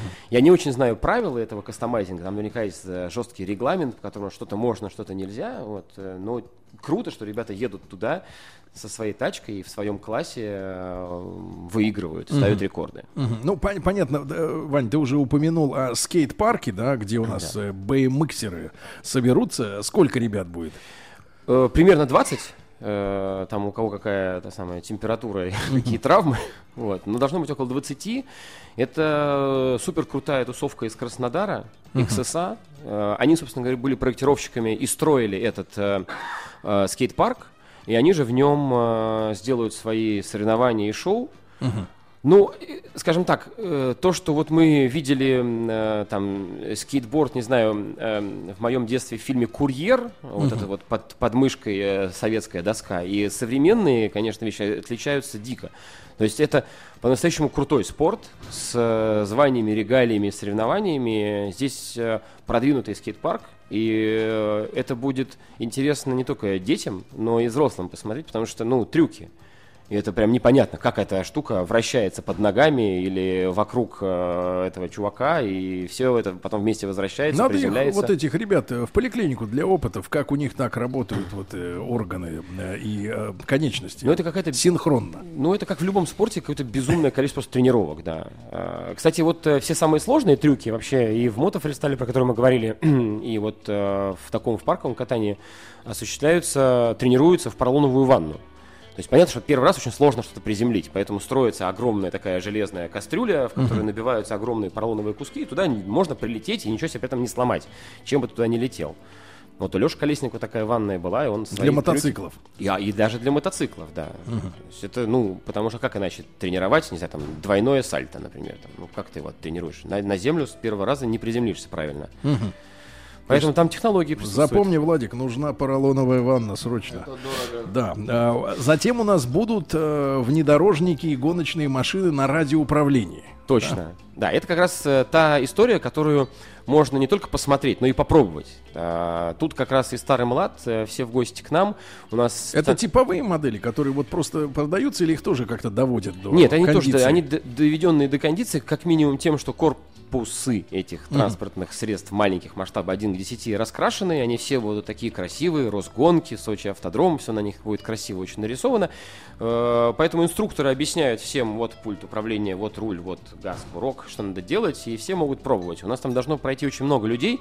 Мы будем делать такие микросоревнования, э, трассы, кто быстрее проедет все зрители могут соревноваться. Ну, Штука прикольная, э, потому что наш человеческий мозг устроен, э, с одной стороны, сложно, с другой стороны, очень просто. Вот когда эта штука едет как бы от тебя, ты Мгм. понимаешь, как ее управлять. А когда она разворачивается и едет на тебя, зеркалится управление, довольно сложно сразу разобраться, что вот как бы налево, это на самом деле направо. Мгм. Вот вы сейчас так на меня смотрите, вам, это- вам даже, даже не дело этого сложного. Как вы даже не можете понять, о чем я говорю, мне кажется, толком. Но вы приходите и попробуйте просто. Ваня, не надо издеваться над взрослыми людьми. Не, ну вы рассказывали, как вы вчера на R8 ездили, это, конечно, круто. а Не, Посмотрим, не, не, как я- вы с радиоуправляемой машиной Я не хваст, но я же все время был э, у лобового стекла. Я же видел, что впереди происходит. Нет, действительно, со стороны понять, как э, что движется, это сложно. Это ну, какой-то рассинхрон рук. Значит, э, Вань, мы с тобой, э, когда шла короткая реклама, э, обмолвились о том, что приедут же люди еще и на старых автомобилях, да, э, на советских. Да. И вот э, это целая культура отдельная, я да, так я понимаю. сейчас, я сейчас расскажу. У нас самая большая площадка, на ней э, случаются две автоспортивные дисциплины: дрифт и джимхана. Мгм. Ну, про дрифт я чуть позже. Да, джимхана это что-то вроде фигурного такого вождения, когда необходимо ехать по и объезжать определенного рода препятствия. Ну, Мгм. где Джимхана победнее, там просто конусы ставят, где Джимхана в рамках Гран-при Формулы-1 ставят пальмы. А что за слово? Джимхана. Никто не знает. Индийское? Э, Это ну, скорее... арабское? Вас, вас- Нет, это, конечно, японское слово, естественно, как и... Потому что вся вот эта вот э, фигурная езда на заднеприводных машинах боком с небольшим дымом из-под колес, вся, конечно, из Японии. Мгм. Что дрифт, что джимхана. Но мы решили, что наша джимхана, сочинская, должна быть исключительно на старых советских «Жигулях» классических. Копейки, трешки, пятерки, семерки, вся вот эта вот забытая советская классика. Только «Жигули». А, на наш взгляд, это, а, прикольно, потому что ну, потому что это «Жигули», и мы на юге, здесь эти машины уважают, и до Да. сих пор на них ездят Ну, и гордятся Я бы сказал так, даже, скорее всего, боятся, потому что на них ездят э, очень отчаянные люди. Особенно мне рассказывали, как они себя ведут по- во время снегопада. В принципе, машина-то стоит, ну, условно говоря, ее можно пятерку «Жигулей» купить советскую, ну, наверное, 30 тысяч Ну, как рублей. замена ну, 50. колодок на нормальные иномарки, да. Да, да, да. И поэтому они спокойно выезжают э, зимой, ну, когда вот иногда в Сочи выпадает снег, вы- выезжают спокойно на зимний на летний резень, потому что у них нет зимней, и денег нет на нее. И, значит, соответственно, его заносит на трассе, он бьет 2-3 дорогих автомобиля, потом выходит и говорит, братан, извини, и все, на этом, так сказать, э, проблемы заканчиваются. Вот э, для таких, Да. как вы, мы как раз и делаем фестиваль драйва и моторов, э, дабы вот этот вот миф о чудовищном, значит, как бы антисоциальном поведении владельцев «Жигулей» развеять. Не все владельцы «Жигулей» одинаковые, как и не все «Жигули» одинаковые. Но это обязательно старые машины. Их, к сожалению, больше не делают. К нашему огромному сожалению, уже Это лет- вот именно копейки, да, Да, это да. трешки, Копейки, самая трешки, двушки, вещь. пятерки, вся вот эта красота, они, конечно, сильно переделаны. То есть в нашем случае машина должна быть мощной, должна быть хорошими тормозами, Мгм. должна быть э, совершенно переделанной подвеской, потому что наше соревнование проходит с секундомером. То Мгм. есть э, Джимхана это объезд препятствий. Причем мы делаем для зрителей, чтобы было максимально интересно. Ты говоришь мы, потому что ты тоже увлечен именно этой историей, да? Ну, я скажу Лично. честно, я не просто увлечен, я даже участвовать буду в этой дисциплине Так, Джимхана. так, так. Итак, в эфире у нас участник Джимханы. Да, Так мне, наверное, Иван. Наверное, нельзя выигрывать, потому что я еще и организатор. Ну, там, я готов быть там во втором десятке э, без проблем. А, да. Вот давай на твоем примере. Какую машину ты выбрал? У меня копейка, ну, если уж совсем точно говорить, 13 модель. Какого года? 83 года, один из последних годов выпуска. Это ей получается сколько? 35 лет. Ну, что-то такое. 35 лет. В каком ужас, да. состоянии она к тебе попала? Она попала мне в состояние 60 тысяч рублей из-под дедушки с крашенным крылом. э, Ну, это старая легенда. Всем говорят, катался дедушка, последние 30 лет не катался. Но нет, мы это с этим девушкой даже познакомились, сколько нам нужно было съездить к нему э, в регион э, и получить от него документ. Мы видели дедушку, видели Мгм. гараж, и действительно такая машина. Нет, классная, не гнилая, не ржавая, э, ну вот там с пробегом, там, 1060. А потом вы над ней устроили насилие, да? Ну, кому как. Конечно, там от, от дедушкиного транспортного средства мало чего осталось. Понятно, что включая полную перекраску в э, красный Феррари, цвет э, расширения, другая подвеска полностью, вот все, что там есть в подвеске, другое, другой Двигатель. мотор, другая коробка, э, все средства безопасности, каркас, сиденья, ремни. Но я вам объясню, зачем это делать. То есть, э, Зачем? Зачем и Вопрос- глумились над дедушкой? нет, вопрос не в дешевизне этих машин изначально, хотя это тоже важная история. Вопрос в том, что есть физика управления автомобилем. Сейчас буду очень с- сложные, умные Очень вещи хор- говори. И вы, кстати, упоминали про зиму. И вот как раз зимой «Жигули» быстрее, чем большинство моноприводных машин, именно потому, что они очень легкие. Эта Мгм. машина очень простая, она весит 900 килограмм, а в некоторых случаях и 800, Мгм. и физику не обманешь. Когда у тебя... А без водителя и 700? Все 700. Черт.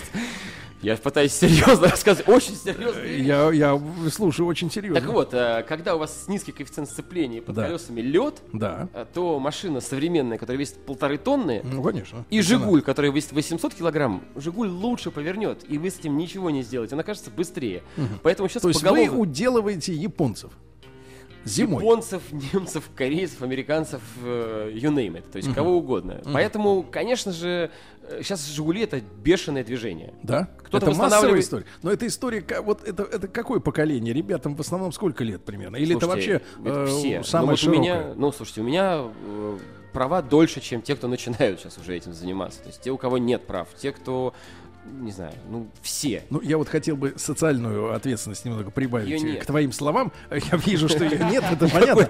Но дело, меня волнует две вещи. Нас же слушают не только э, мужчины, да, которые, может быть, и сейчас заразятся этой историей, а приехав в Сочи на формулу и увидев своими глазами, как вы между пальм, да, вот это Между все будет пальм, происходить, да, да. будет происходить, потому что пальму конус сдвинуть любой может, а ты подвинь пальму. Скорее ты подвинешься э, по- диагонально. Так вот, э, нас слушают еще и женщины, да, а у женщин один вопрос. Где деньги на ребенка? И когда ты купишь мне новые сапоги? Вот эти ребята, они э, отнимают у своих Вам семей... моя супруга семей- смс-ку прислала, что да, не пойму у семей, что происходит. э, у семей отнимают ресурсы, э, вот эти все занятия побочными автомобилями. Ну, конечно, да. Но э, я вам приду пример, как у меня это в семье происходит. У меня Да. тоже есть ребенок, и тоже есть необходимость купить сапоги к, К. К двигающемуся ребенку. да, сезону. Я объясняю это очень легко, что э, вот либо это увлечение а- автомобилями, э, Либо могу- наркотики, да?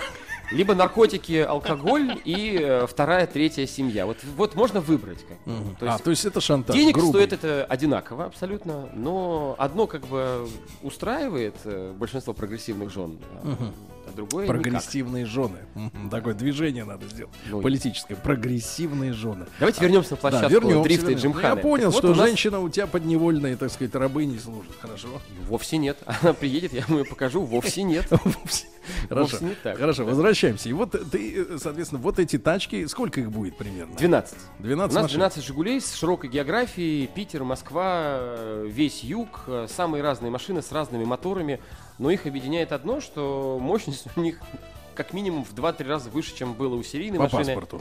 Да, то есть у нас самая слабая машина будет где-то 120 сил, самая мощная где-то 450. 450 на Жигуленке весом 900 килограмм. Да, да, да, да, да, да, да. Слушайте, ну это с ума сойти. Ну, да, но в этом весь прикол. То есть это же как Карл у трех товарищей, да, машина может выглядеть как угодно, и лучше, если она выглядит как-то вот как-то совсем не вызывая ни у кого никаких, кроме ностальгических чувств, а тут бац и э, валит. Валит Я, термин я смотрю, Вань, да. ты завелся, когда речь ты под, про твою тему пошла. Безусловно. Ну давайте про, про дрифт тоже расскажу. Про дрифт мы тоже расскажем. Да, ребятушки, э, значит, я напомню, что э, у нас сегодня в студии в гостях Иван Ильич, организатор э, фестиваля драйва и моторов в рамках Гран-при России Формула-1. Он продюсер спортивных креативных мероприятий. Почему мы говорим вот о людях, об этих, ну, скажем, самоделкиных, да, и самостоятельных инженерах, и гонщиках. все это, весь, все это чудо, да, эти чудеса и акробатики на мотоциклах, и BMXеры, и вот э, ребят, которые восстанавливают Жигули, нагнетают там моторы до 450 сил, все это э, в рамках драйва и скорости, фестиваля драйва и скорости, да, пройдет в Сочи, поэтому если вы приедете в Формулу, вы это тоже обязательно увидите.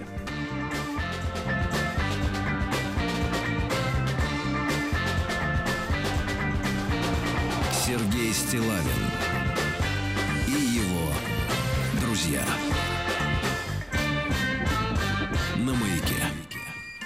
Дорогие граждане, э, сегодня в этом часе вы узнали э, и продолжаете узнавать, сколько интересного вас ждет э, в Сочи в последний уикенд сентября, когда вы прилетите на Гран-при России Формула-1. Сегодня с нами Иван Илиш, организатор фестиваля драйва и моторов, вот в рамках нашей формулы. И, конечно, мы не можем не поговорить о, об Аркадии Цареградцеве. Я навел справки у Ивана. А, Значит, дрифтер Аркадий Цареградцев, он же Аркаша, он же царь.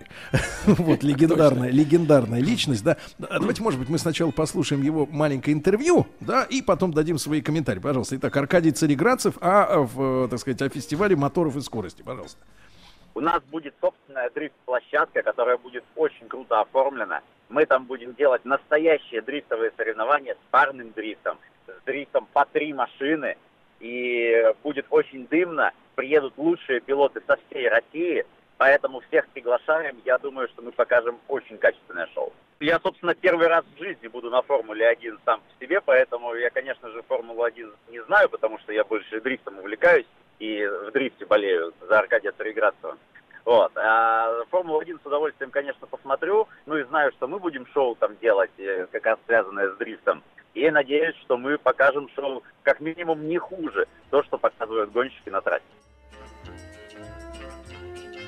Друзья мои, ну вот э, Аркадий Цареградцев, скромный мужчина, мне кажется, очень элегантный дрифтер. М, И, э, Вань, не могу тебя не спросить. Вот давай такой вопрос от супер эм, обывателя. Что такое дрифт? Нет, нет, вопрос от супер, супер обывателя. Я, я понимаю, как это выглядит, это дымно, это все хорошо. Э, Вопрос такой, просто э, зачем? Вот извините, зачем? извините, мне, мне пора. Наше интервью окончено. Слушайте, э, давайте Ну так вот опять же для женщин, которым не хватает на на сапоги. А, Да. Это очень зрелищная история. Её То есть это именно вот в первую очередь шоу. Если мотоциклисты, которые акробаты, да, они поражают своей, ну, скоординированностью движений, чувством мозжечка, у- умением управлять э, мотоциклом. И более того, мы с, вот с, с Иваном поговорили, э, есть такая сложная корректирующая, э, так сказать, история с ветром. Да, потому Конечно. что ветер очень сильно влияет, да, особенно на высоте там уже 14 метров, которые не контролируем. Как приземлиться мотоциклист? Это всегда случай, да, несмотря на то, что есть мастерство, но есть случай. Дрифтер, там ветер ему точно не помеха, да, вот, вот, вот это чисто шоу, да. Нет. э, вот как чисто шоу это воспринимают обычно э, люди из, нет, нет, люди из классических автомобильных дисциплин, э, которые безумно завидуют успеху дрифта, Так, а у так. дрифта действительно безумный успех. Но чтобы было понятно, у Аркадия Цареградцева 260 тысяч в Инстаграме подписчиков. Последнее его видео на Ютубе выложено уже больше двух миллионов просмотров. А у Тимати 9 миллионов. Ну, э, у Тимати серьезный очень Другая ресурс система. административный, поэтому сложно их сравнивать. Вот. э, Но, э, если мы посадим Тимати в машину к Аркадию Цареградцеву, он вряд ли сможет на скорости 170 дернуть, дернуть ручник и также элегантно проехать в двух сантиметрах от стены э, с дымом. Э, Вот. Вань, ты пойми, я хочу поверить в чудо. Я же не это не, не из серии под, поддеть. Ну, я, так тогда хочу приглашайте, проверим, да. Э, давайте так. э, в любом спорте э, должно быть много шоу. Да. Вот если там нет шоу, это Да. не спорт. Вот то, что делала Серена Уильямс на прошлых выходных, играя в теннис, это тоже было своего рода шоу. Она не смогла красиво проиграть. Ну, кто, кто знает, тот поймет, э, говоря о друзьях Тимати, да. Так вот, э, дрифт это потрясающее шоу, но при этом это очень серьезный спорт. Почему это спорт? А, это технический вид спорта, там очень серьезно подготовленные машины. Уровень их подготовки, переделки зашкаливает. Это мощные, крепкие, надежные, выносливые э, машины. Уровень пилотов очень серьезный. Они делают то, что классические гонщики не умеют делать. Классический гонщик научен ездить по траектории, без сноса, без заноса. Как только услышал скрип резины, ты делаешь что-то не так. Здесь наоборот. И в этом вся То есть сложность. все наоборот. Все наоборот. И в этом безумная То есть сложность. это антигонщик. Да что же Если- вы, Сергей, пытаетесь как-то... Я попытаюсь противопоставить, Я, пытаюсь я найти знаю, я знаю, что мы сделаем, Сергей, Да, с вами. да, да. А, Что на фестивале драйва и моторов Так. вы придете к нам на площадку, Так. и мы посадим вас э, в автомобиль. Э, Вы выберете Каркадию, Предлагаю другой, предлагаю другой способ. Я буду стоять вместо пальмы, чтобы вокруг меня это, окружились. Это тоже опасно. Ну, Но это смело. Хорошо, ладно, у нас как раз не хватает элементов пока на трассе. Окей, мы поставим Да, но, но тем не менее, это, ну, я просто хочу понять, это, и это для зрителя, да, в первую очередь, история э, главным образом Ну, как сделана. любой спорт, э, когда ты внутри, это уже серьезный спорт, и для тебя есть э, признанные лидеры. Аркадий Цареградцев вице-чемпион мира по дрифту. Я на видел. секундочку. Да? Да. То есть это очень серьезный уровень. Почему для зрителя это интересно? Это компактно. Ты, сидя на трибуне, видишь все, что происходит. При всем уважении к Формуле-1, сидя на трибуне, ты видишь только и ждешь еще несколько минут, потом... Ну, сейчас есть электронные способы доставки сигнала. Безусловно. А когда ты сидишь на трибуне здесь же и смотришь дрифт, ты видишь полностью всю трассу. Да, этот проезд недолгий, он может длиться там всего минуту, да, там может быть всего 4 поворота, но ты эту борьбу наблюдаешь, она сконцентрирована максимально. И именно потому, что всего 4 поворота, именно потому, что всего это там секунды, то цена ошибки, она максимально высокая. Максимально высокая. Ваня, ну, в любом случае, я понимаю, что а, это нужно видеть самому, а, самим, друзья мои. Так что мы вас вместе с Иваном Илишем приглашаем на- в последние выходные сентября в Сочи. Лучше пораньше приезжайте, Будьте чтобы любезны. заправиться хинкали, а потом на фестиваль драйва, правильно? И моторов. И моторов. А, приезжайте на формулы. Вань, спасибо тебе огромное. Спасибо вам, что позвали, очень Ты приятно. нас завел, брат. В хорошем смысле этого слова. Спасибо. Радиостанция «Маяк» совместно с образовательным центром «Сириус» представляют проект «Лекториум». Друзья мои, традиционная заставка «Лекториум», которая очень часто звучит в нашем эфире, и сегодняшний четверг э, не исключение, но э, я сегодня особенно рад приветствовать в нашей студии человека, э, в общем-то, из-за которого все и закрутилось у нас. Я имею в виду нашу целую серию встреч на «Маяке» с прекрасными педагогами, с научными сотрудниками, с профессорами, вот, потому что началось это все в уже, к сожалению, далеком от нас э, 2014 году, уж сколько лет прошло, когда было принято решение э, на самом, я скажу так, на самом высоком уровне, э, вот, э, организовать на базе олимпийского наследия здесь, в Сочи, неподалеку от того места, где мы работаем и где живем, кстати говоря, из нашего окна тоже Сириус видно, как говорится, если о звезде говорить, вот, то на базе олимпийского наследия организовать образовательный центр Сириус. Это название уже прозвучало. И я очень рад приветствовать э, около нашего микрофона Елену Шмелеву. Э, Лен, доброе утро. Доброе утро. Э, Директора образовательного центра Сириус и руководителя фонда «Талант и успех». И мы с Еленой м, достаточно регулярно встречаемся. Вот в прошлый раз, это там пару лет назад было, э, также э, Лен к нам приезжала, и мы разговаривали о том, как живет сегодня Сириус. Я э, э, несколько раз, вот э, находясь сейчас в Сочи, видел замечательный э, фирменный автобус Сириус, на котором едут, едут дети, а оказалось, что он электрический, э, то есть он еще и не дымит, и ни вы, никаких выбросов у него нет, и это действительно автобус э, центра Сириус. И, Лен, э, конечно, э, поскольку мы регулярно встречаемся, да, хочется узнать о новых вещах, да, которые в центре происходят. И я только понимаю, что вы постоянно развиваетесь, и есть много интересных тем, на которые мы сегодня поговорим, да? Да. Ну, ну, во-первых, вы расширяетесь.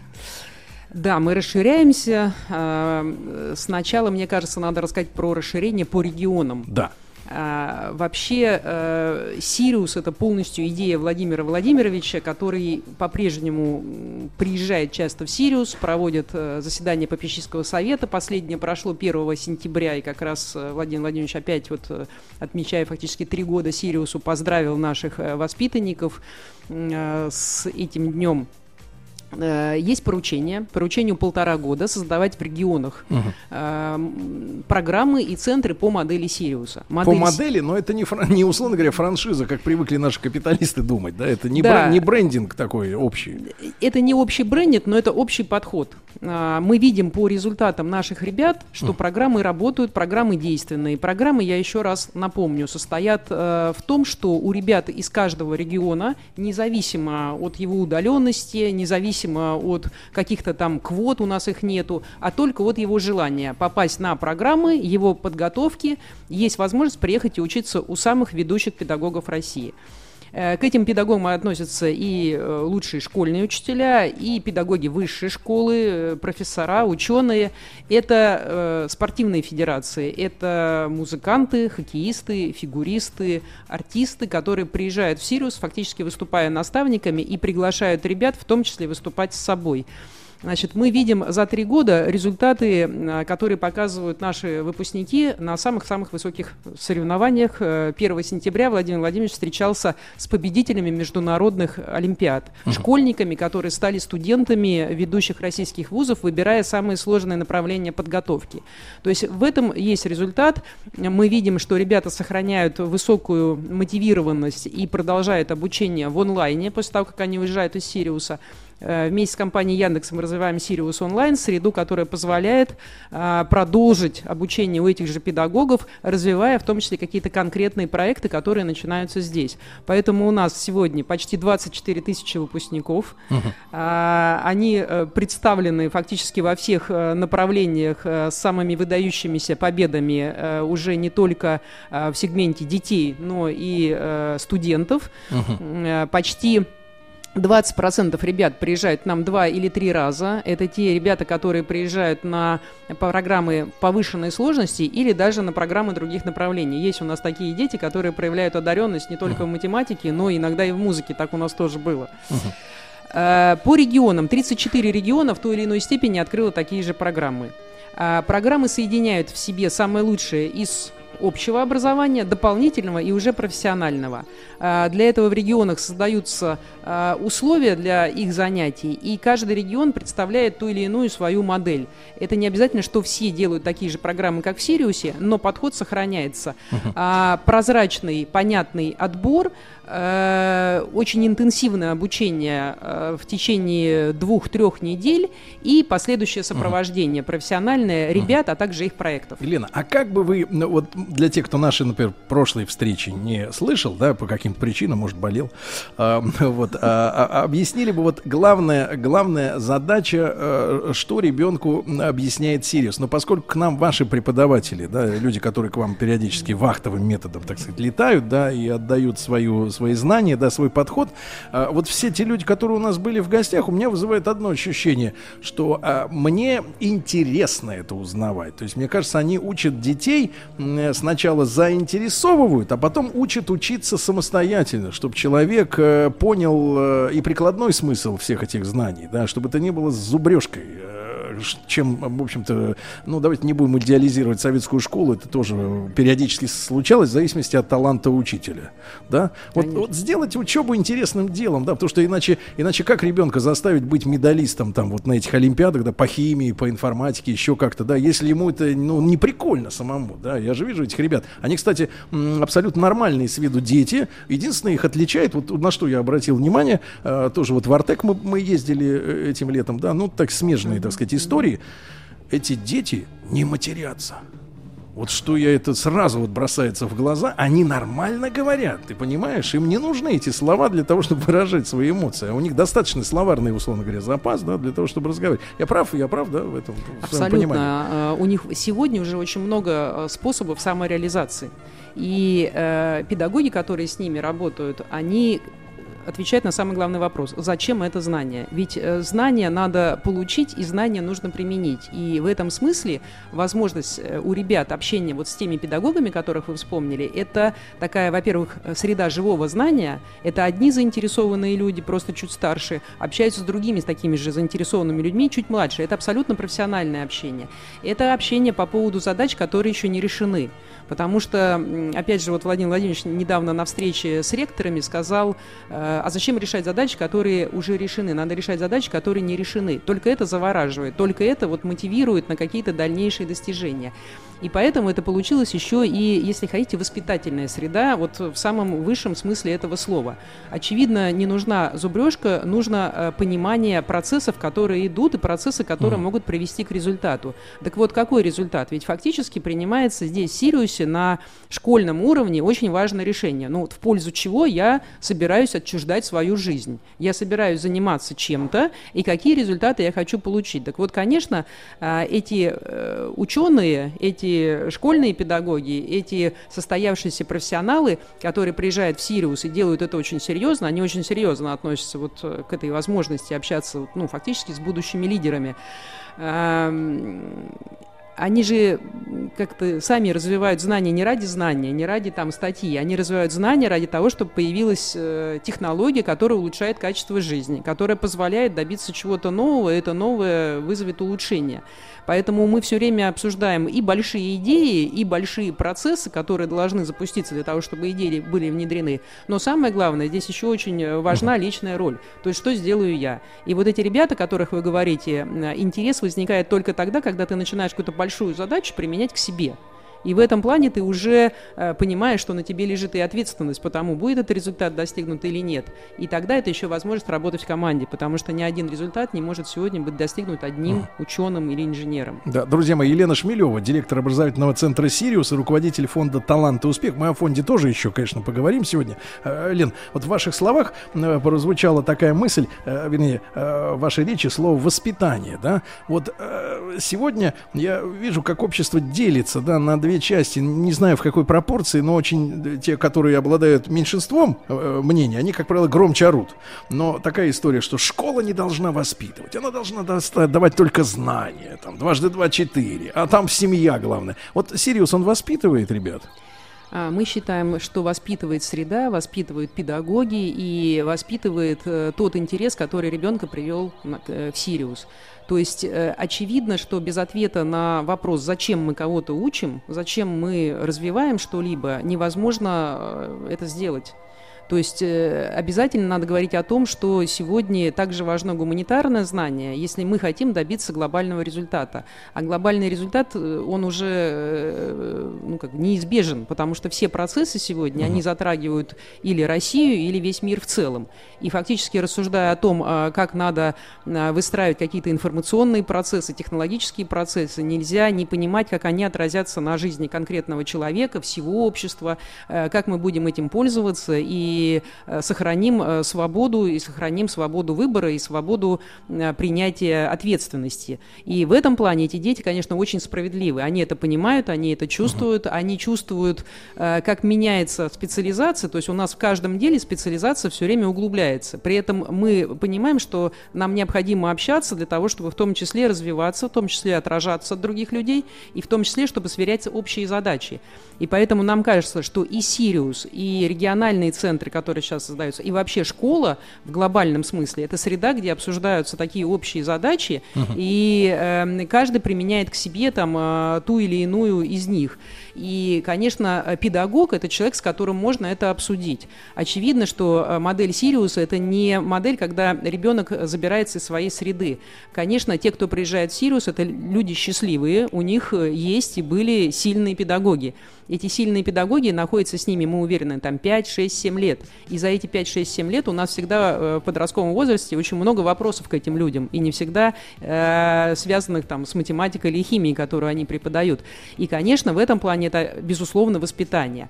А в Сириусе они встречаются с педагогами уже другого уровня, такими наставниками, которые готовы отчуждать свое профессиональное время, обсуждая задачи с этими ребятами, готовы их брать. И в том числе, например, Денис Мацуев приезжает сюда не только с мастер-классами, но и приглашает наших самых выдающихся выпускников выступать вместе с собой на ведущих площадках страны. Да, Лен, я понимаю, что вы э, вот в эти в последнее время еще пошли дальше, потому что школа это замечательно, да. Дальше, э, ну по, по, по логике жизни, человек идет в вуз, да, особенно талантливый, такие ребят, которые вот в Сириусе, да. И потом, зачем он идет в вуз? Ну не чтобы для мамы с папой принести красный диплом на сколько я их знаю истории. На тебе красный диплом, я пошел работать менеджером, пойду продавать телевизоры, да, там, как в 90-е были. Ну, часто же родителям нужна эта бумажка. Вот, но выстроить, да, вот вы стараетесь выстроить всю цепочку, да, когда талантливый ребенок, потом талантливый студент, и вот он уже талантливый э, сотрудник, да, или руководитель в какой-то компании, да, правильно? Вы, вы вот э, над этим же работаете.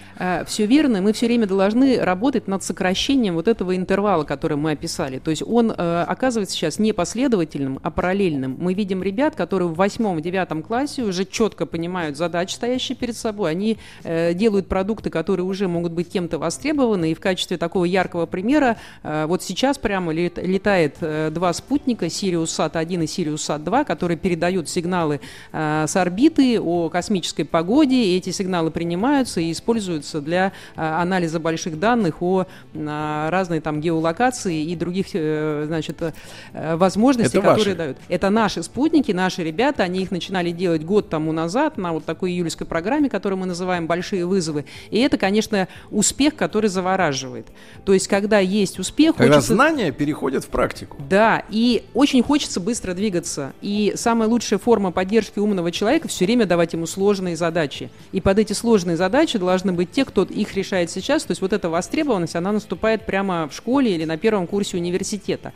А, поэтому мы должны стремиться, чтобы такие ребята как можно быстрее пришли в лабораторию, пришли на производство, пришли именно к тому человеку, который этот проект сегодня развивает. В этом успех, в этом востребованность и в этом шанс а, ему уже во взрослом возрасте показать уникальные для нас результаты. Конечно, это не красный диплом, конечно, это не победа в Олимпиадах, это все только индикаторы, которые нам самим показывают, успешна программа или нет. Любой рейтинг – это методический инструмент, который нам показывает, куда надо двигаться дальше. Но не цель. Не цель, конечно, это цель э, промежуточная для тех, кто организует систему выявления, поддержки этих ребят. Например, те, кто поступил в вузы на приоритетные направления для Российской Федерации подготовки, получают гранты президента Российской Федерации, которые очень значительные. До окончания срока обучения каждый студент, вот, который добился выдающихся результатов еще в школе, получает 20 тысяч рублей до окончания срока обучения. Кто-то Дополнительно. 4 года или кто-то 5, да. То есть он получает, потому что он а, развивает еще в школе вот тот приоритет, который очень важен для страны.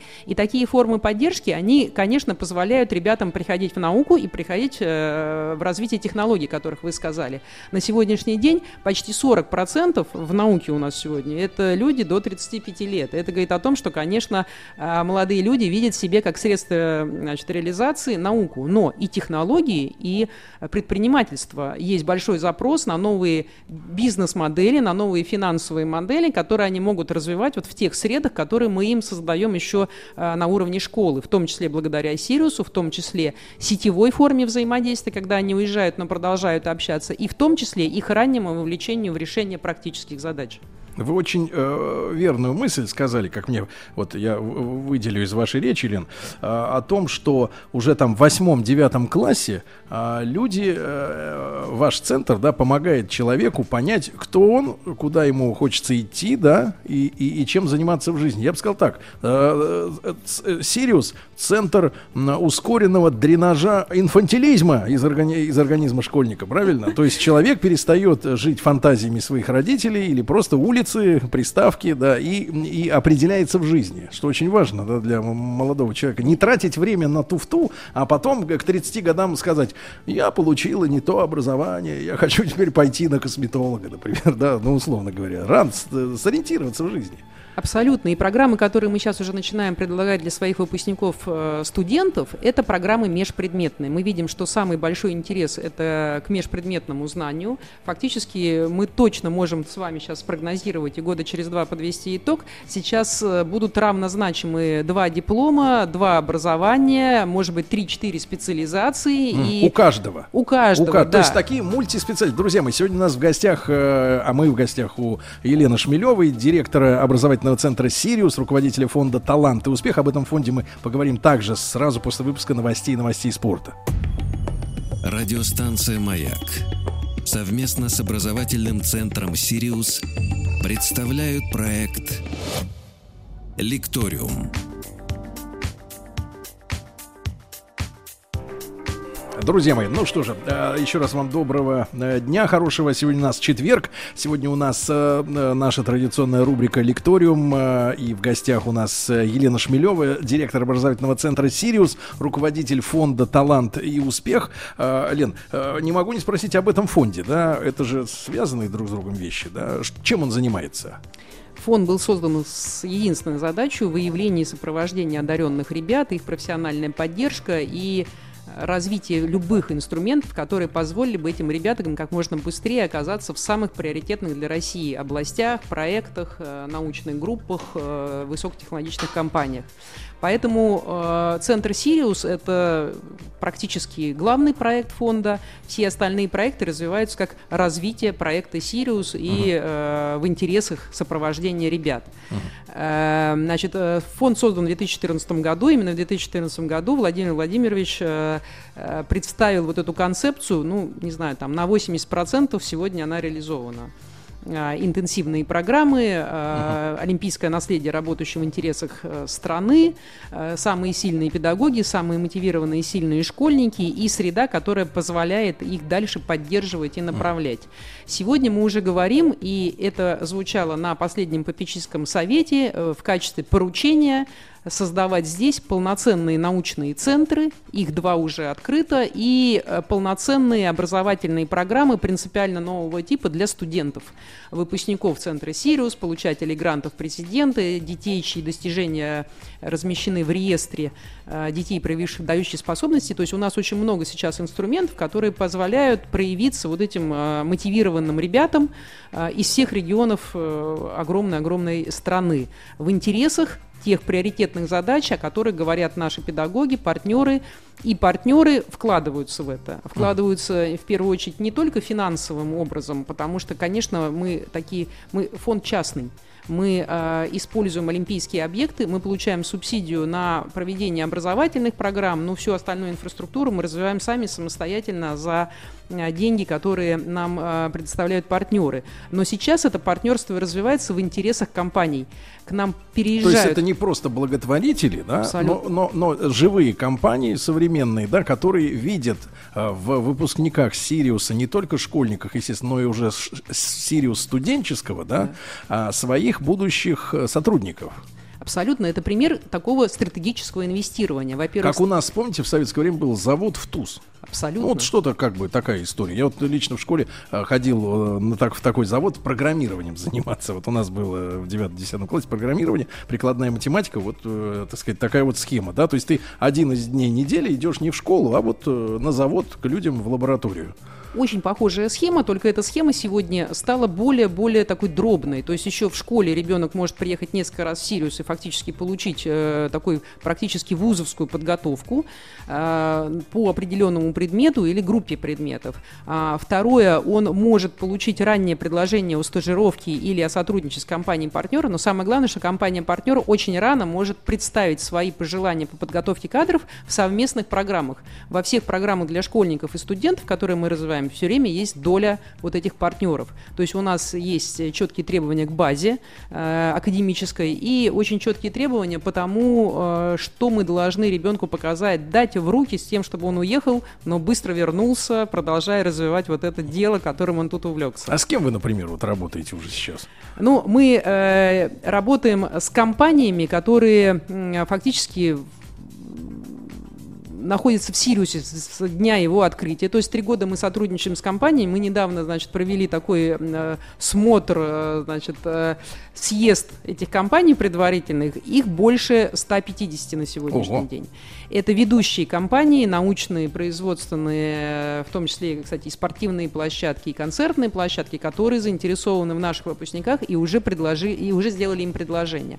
Часть этих компаний открывает здесь офисы. Например, офис открыла компания Яндекс Яндекс, э, разработческое подразделение РЖД. Ну, офис Яндекса, это, я так понимаю, не формально, как бы там секретарь и Да, ксерокс конечно, стоит. 50 это люди. сотрудников, был конкурс, и каждый из этих сотрудников а, не только развивает тот проект, с которым Яндекс э, сегодня э, приехал ну, то есть в Сочи фактически, но он еще преподает. Мгм. То есть фактически мы говорим о том, что доля преподавателей и вообще вот эта новая когорта преподавателей, она- Практических, да. практических, она формируется из молодых заинтересованных сотрудников, включенных э, в новые проекты, из выпускников Сириуса во многом, потому что мы сегодня видим, что наши ребята открывают на базе своих школ студии.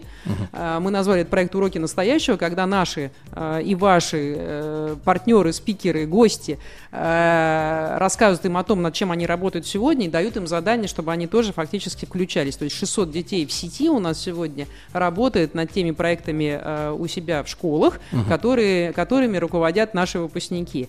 То есть мы говорим о том, что э, профессиональная и такое профильное обучение, оно невозможно сегодня без представителей отраслей, науки и университетов. Но университеты здесь фактически являются партнером образовательным, а заказчиком все-таки выступают те партнеры, которые, благодаря которым Сириус живет и развивается.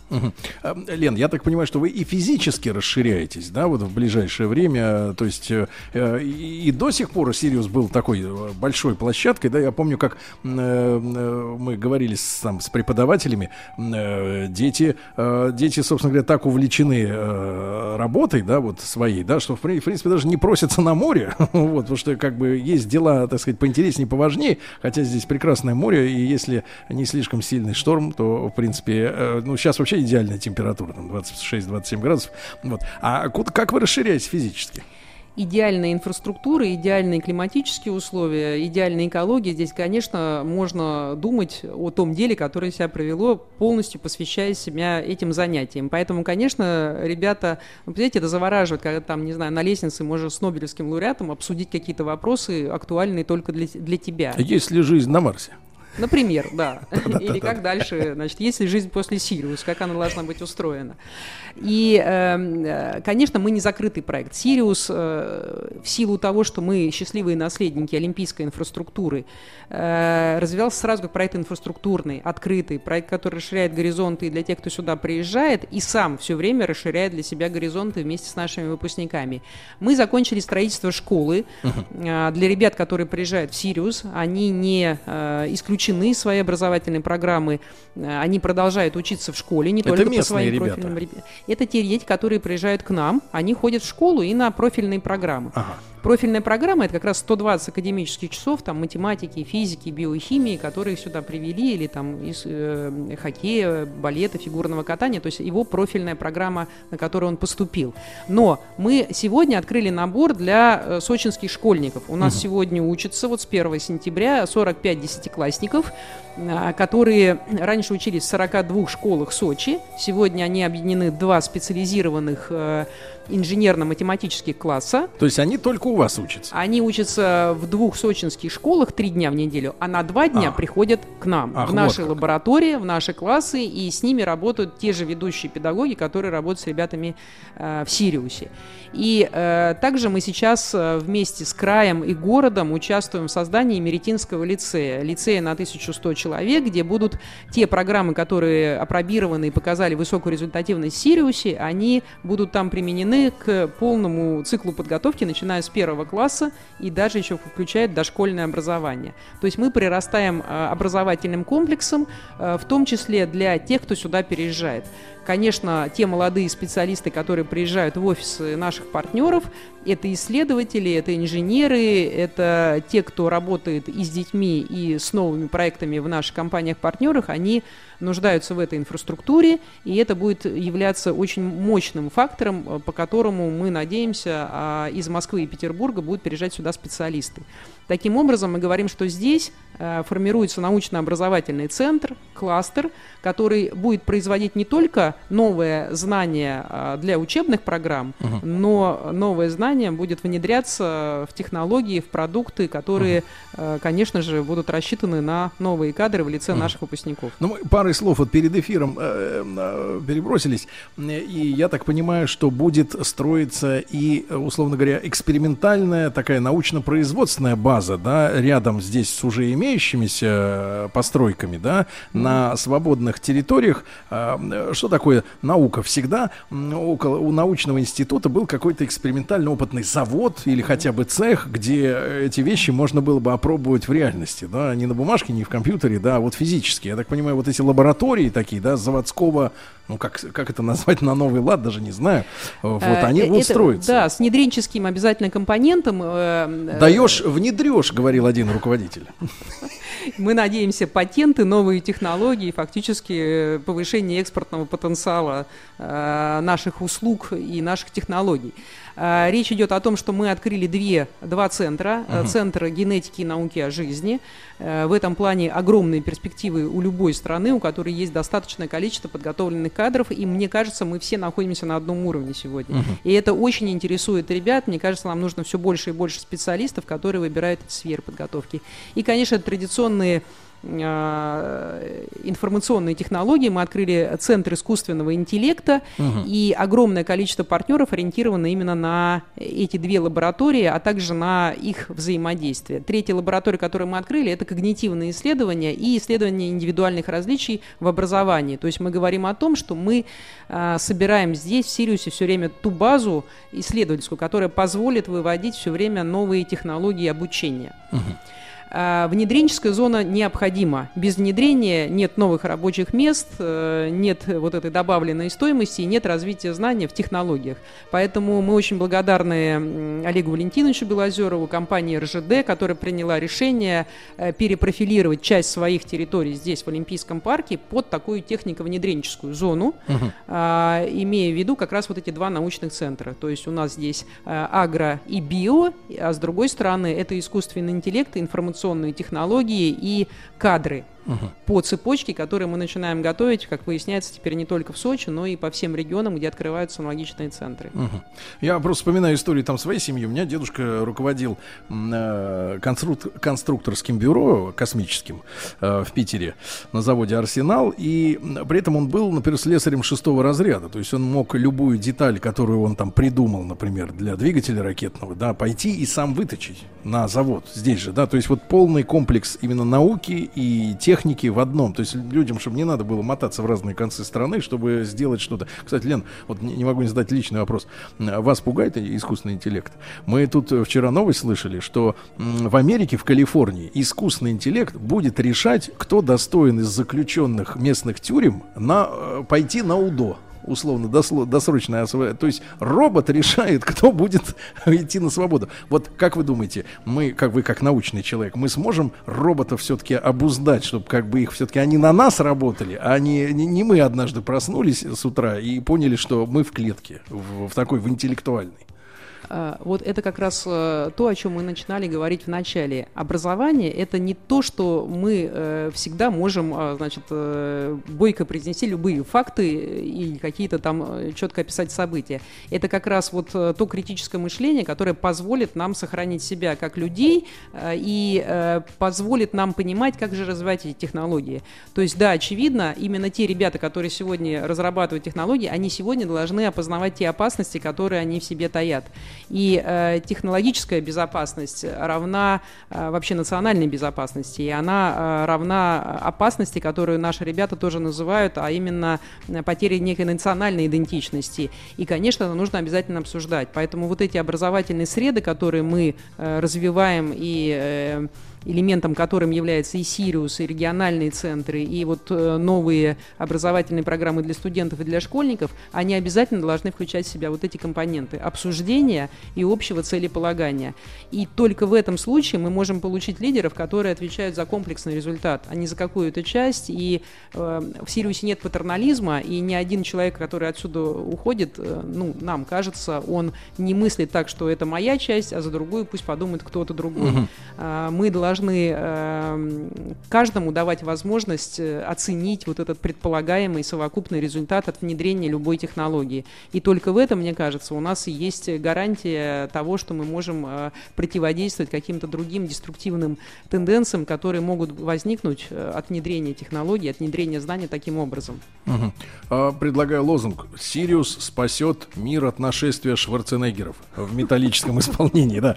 Друзья мои, сегодня с нами в рубрике «Лекториум» Елена Шмелева, э, директор образовательного центра «Сириус», также руководитель фонда «Талант и успех». Вот уже четвертый год пошел, э, когда «Сириус» э, работает в Сочи, развивается в Сочи, и уже там десятки тысяч детей да, по всей стране, получается, вовлечены в эти программы и понимают, о чем мы сегодня говорим. Радиостанция «Маяк» совместно с образовательным центром «Сириус» представляют проект «Лекториум».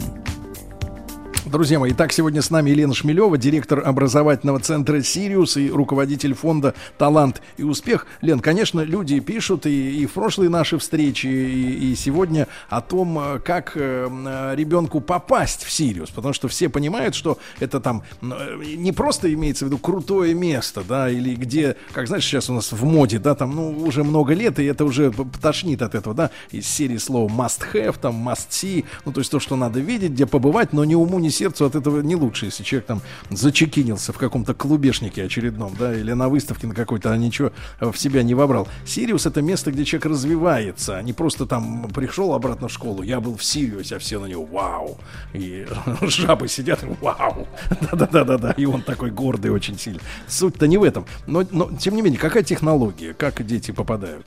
А, Технология а, одинаковая для всех направлений. Нужно подать заявку на сайте. А, После этого а, будет возможность для детей по направлению науки а, в большинстве случаев пройти онлайн-обучение, а после которого, а, значит, э, приезжают ребята на смену. То есть мы сейчас А создаем... как вот отбор непосредственно, вот селекция? Э, Селекция связана... Вообще у нас конкурсная программа сейчас достигает иногда до 70 человек на место. А, И э, на каждую программу те или иные критерии выдвигают, потому что есть математические смены, есть физические, есть биологические, а есть вот в июле наша проектная программа «Большие вызовы», когда мы ждем от ребят уже э, либо идей проектов, либо э, прототипов, либо статей, либо какой-то такого технологического результата, который они уже оформили в качестве идей. Поэтому критерии разные, но все критерии открытые. То есть на сайте можно посмотреть сроки подачи заявок, можно посмотреть конкурсные задания для онлайн-этапа и можно увидеть результаты. А, В Сириус подавать можно заявку бесконечное количество раз. А, Я уже говорила, что некоторые приезжают э, два или три раза. В разные во время, направления, да.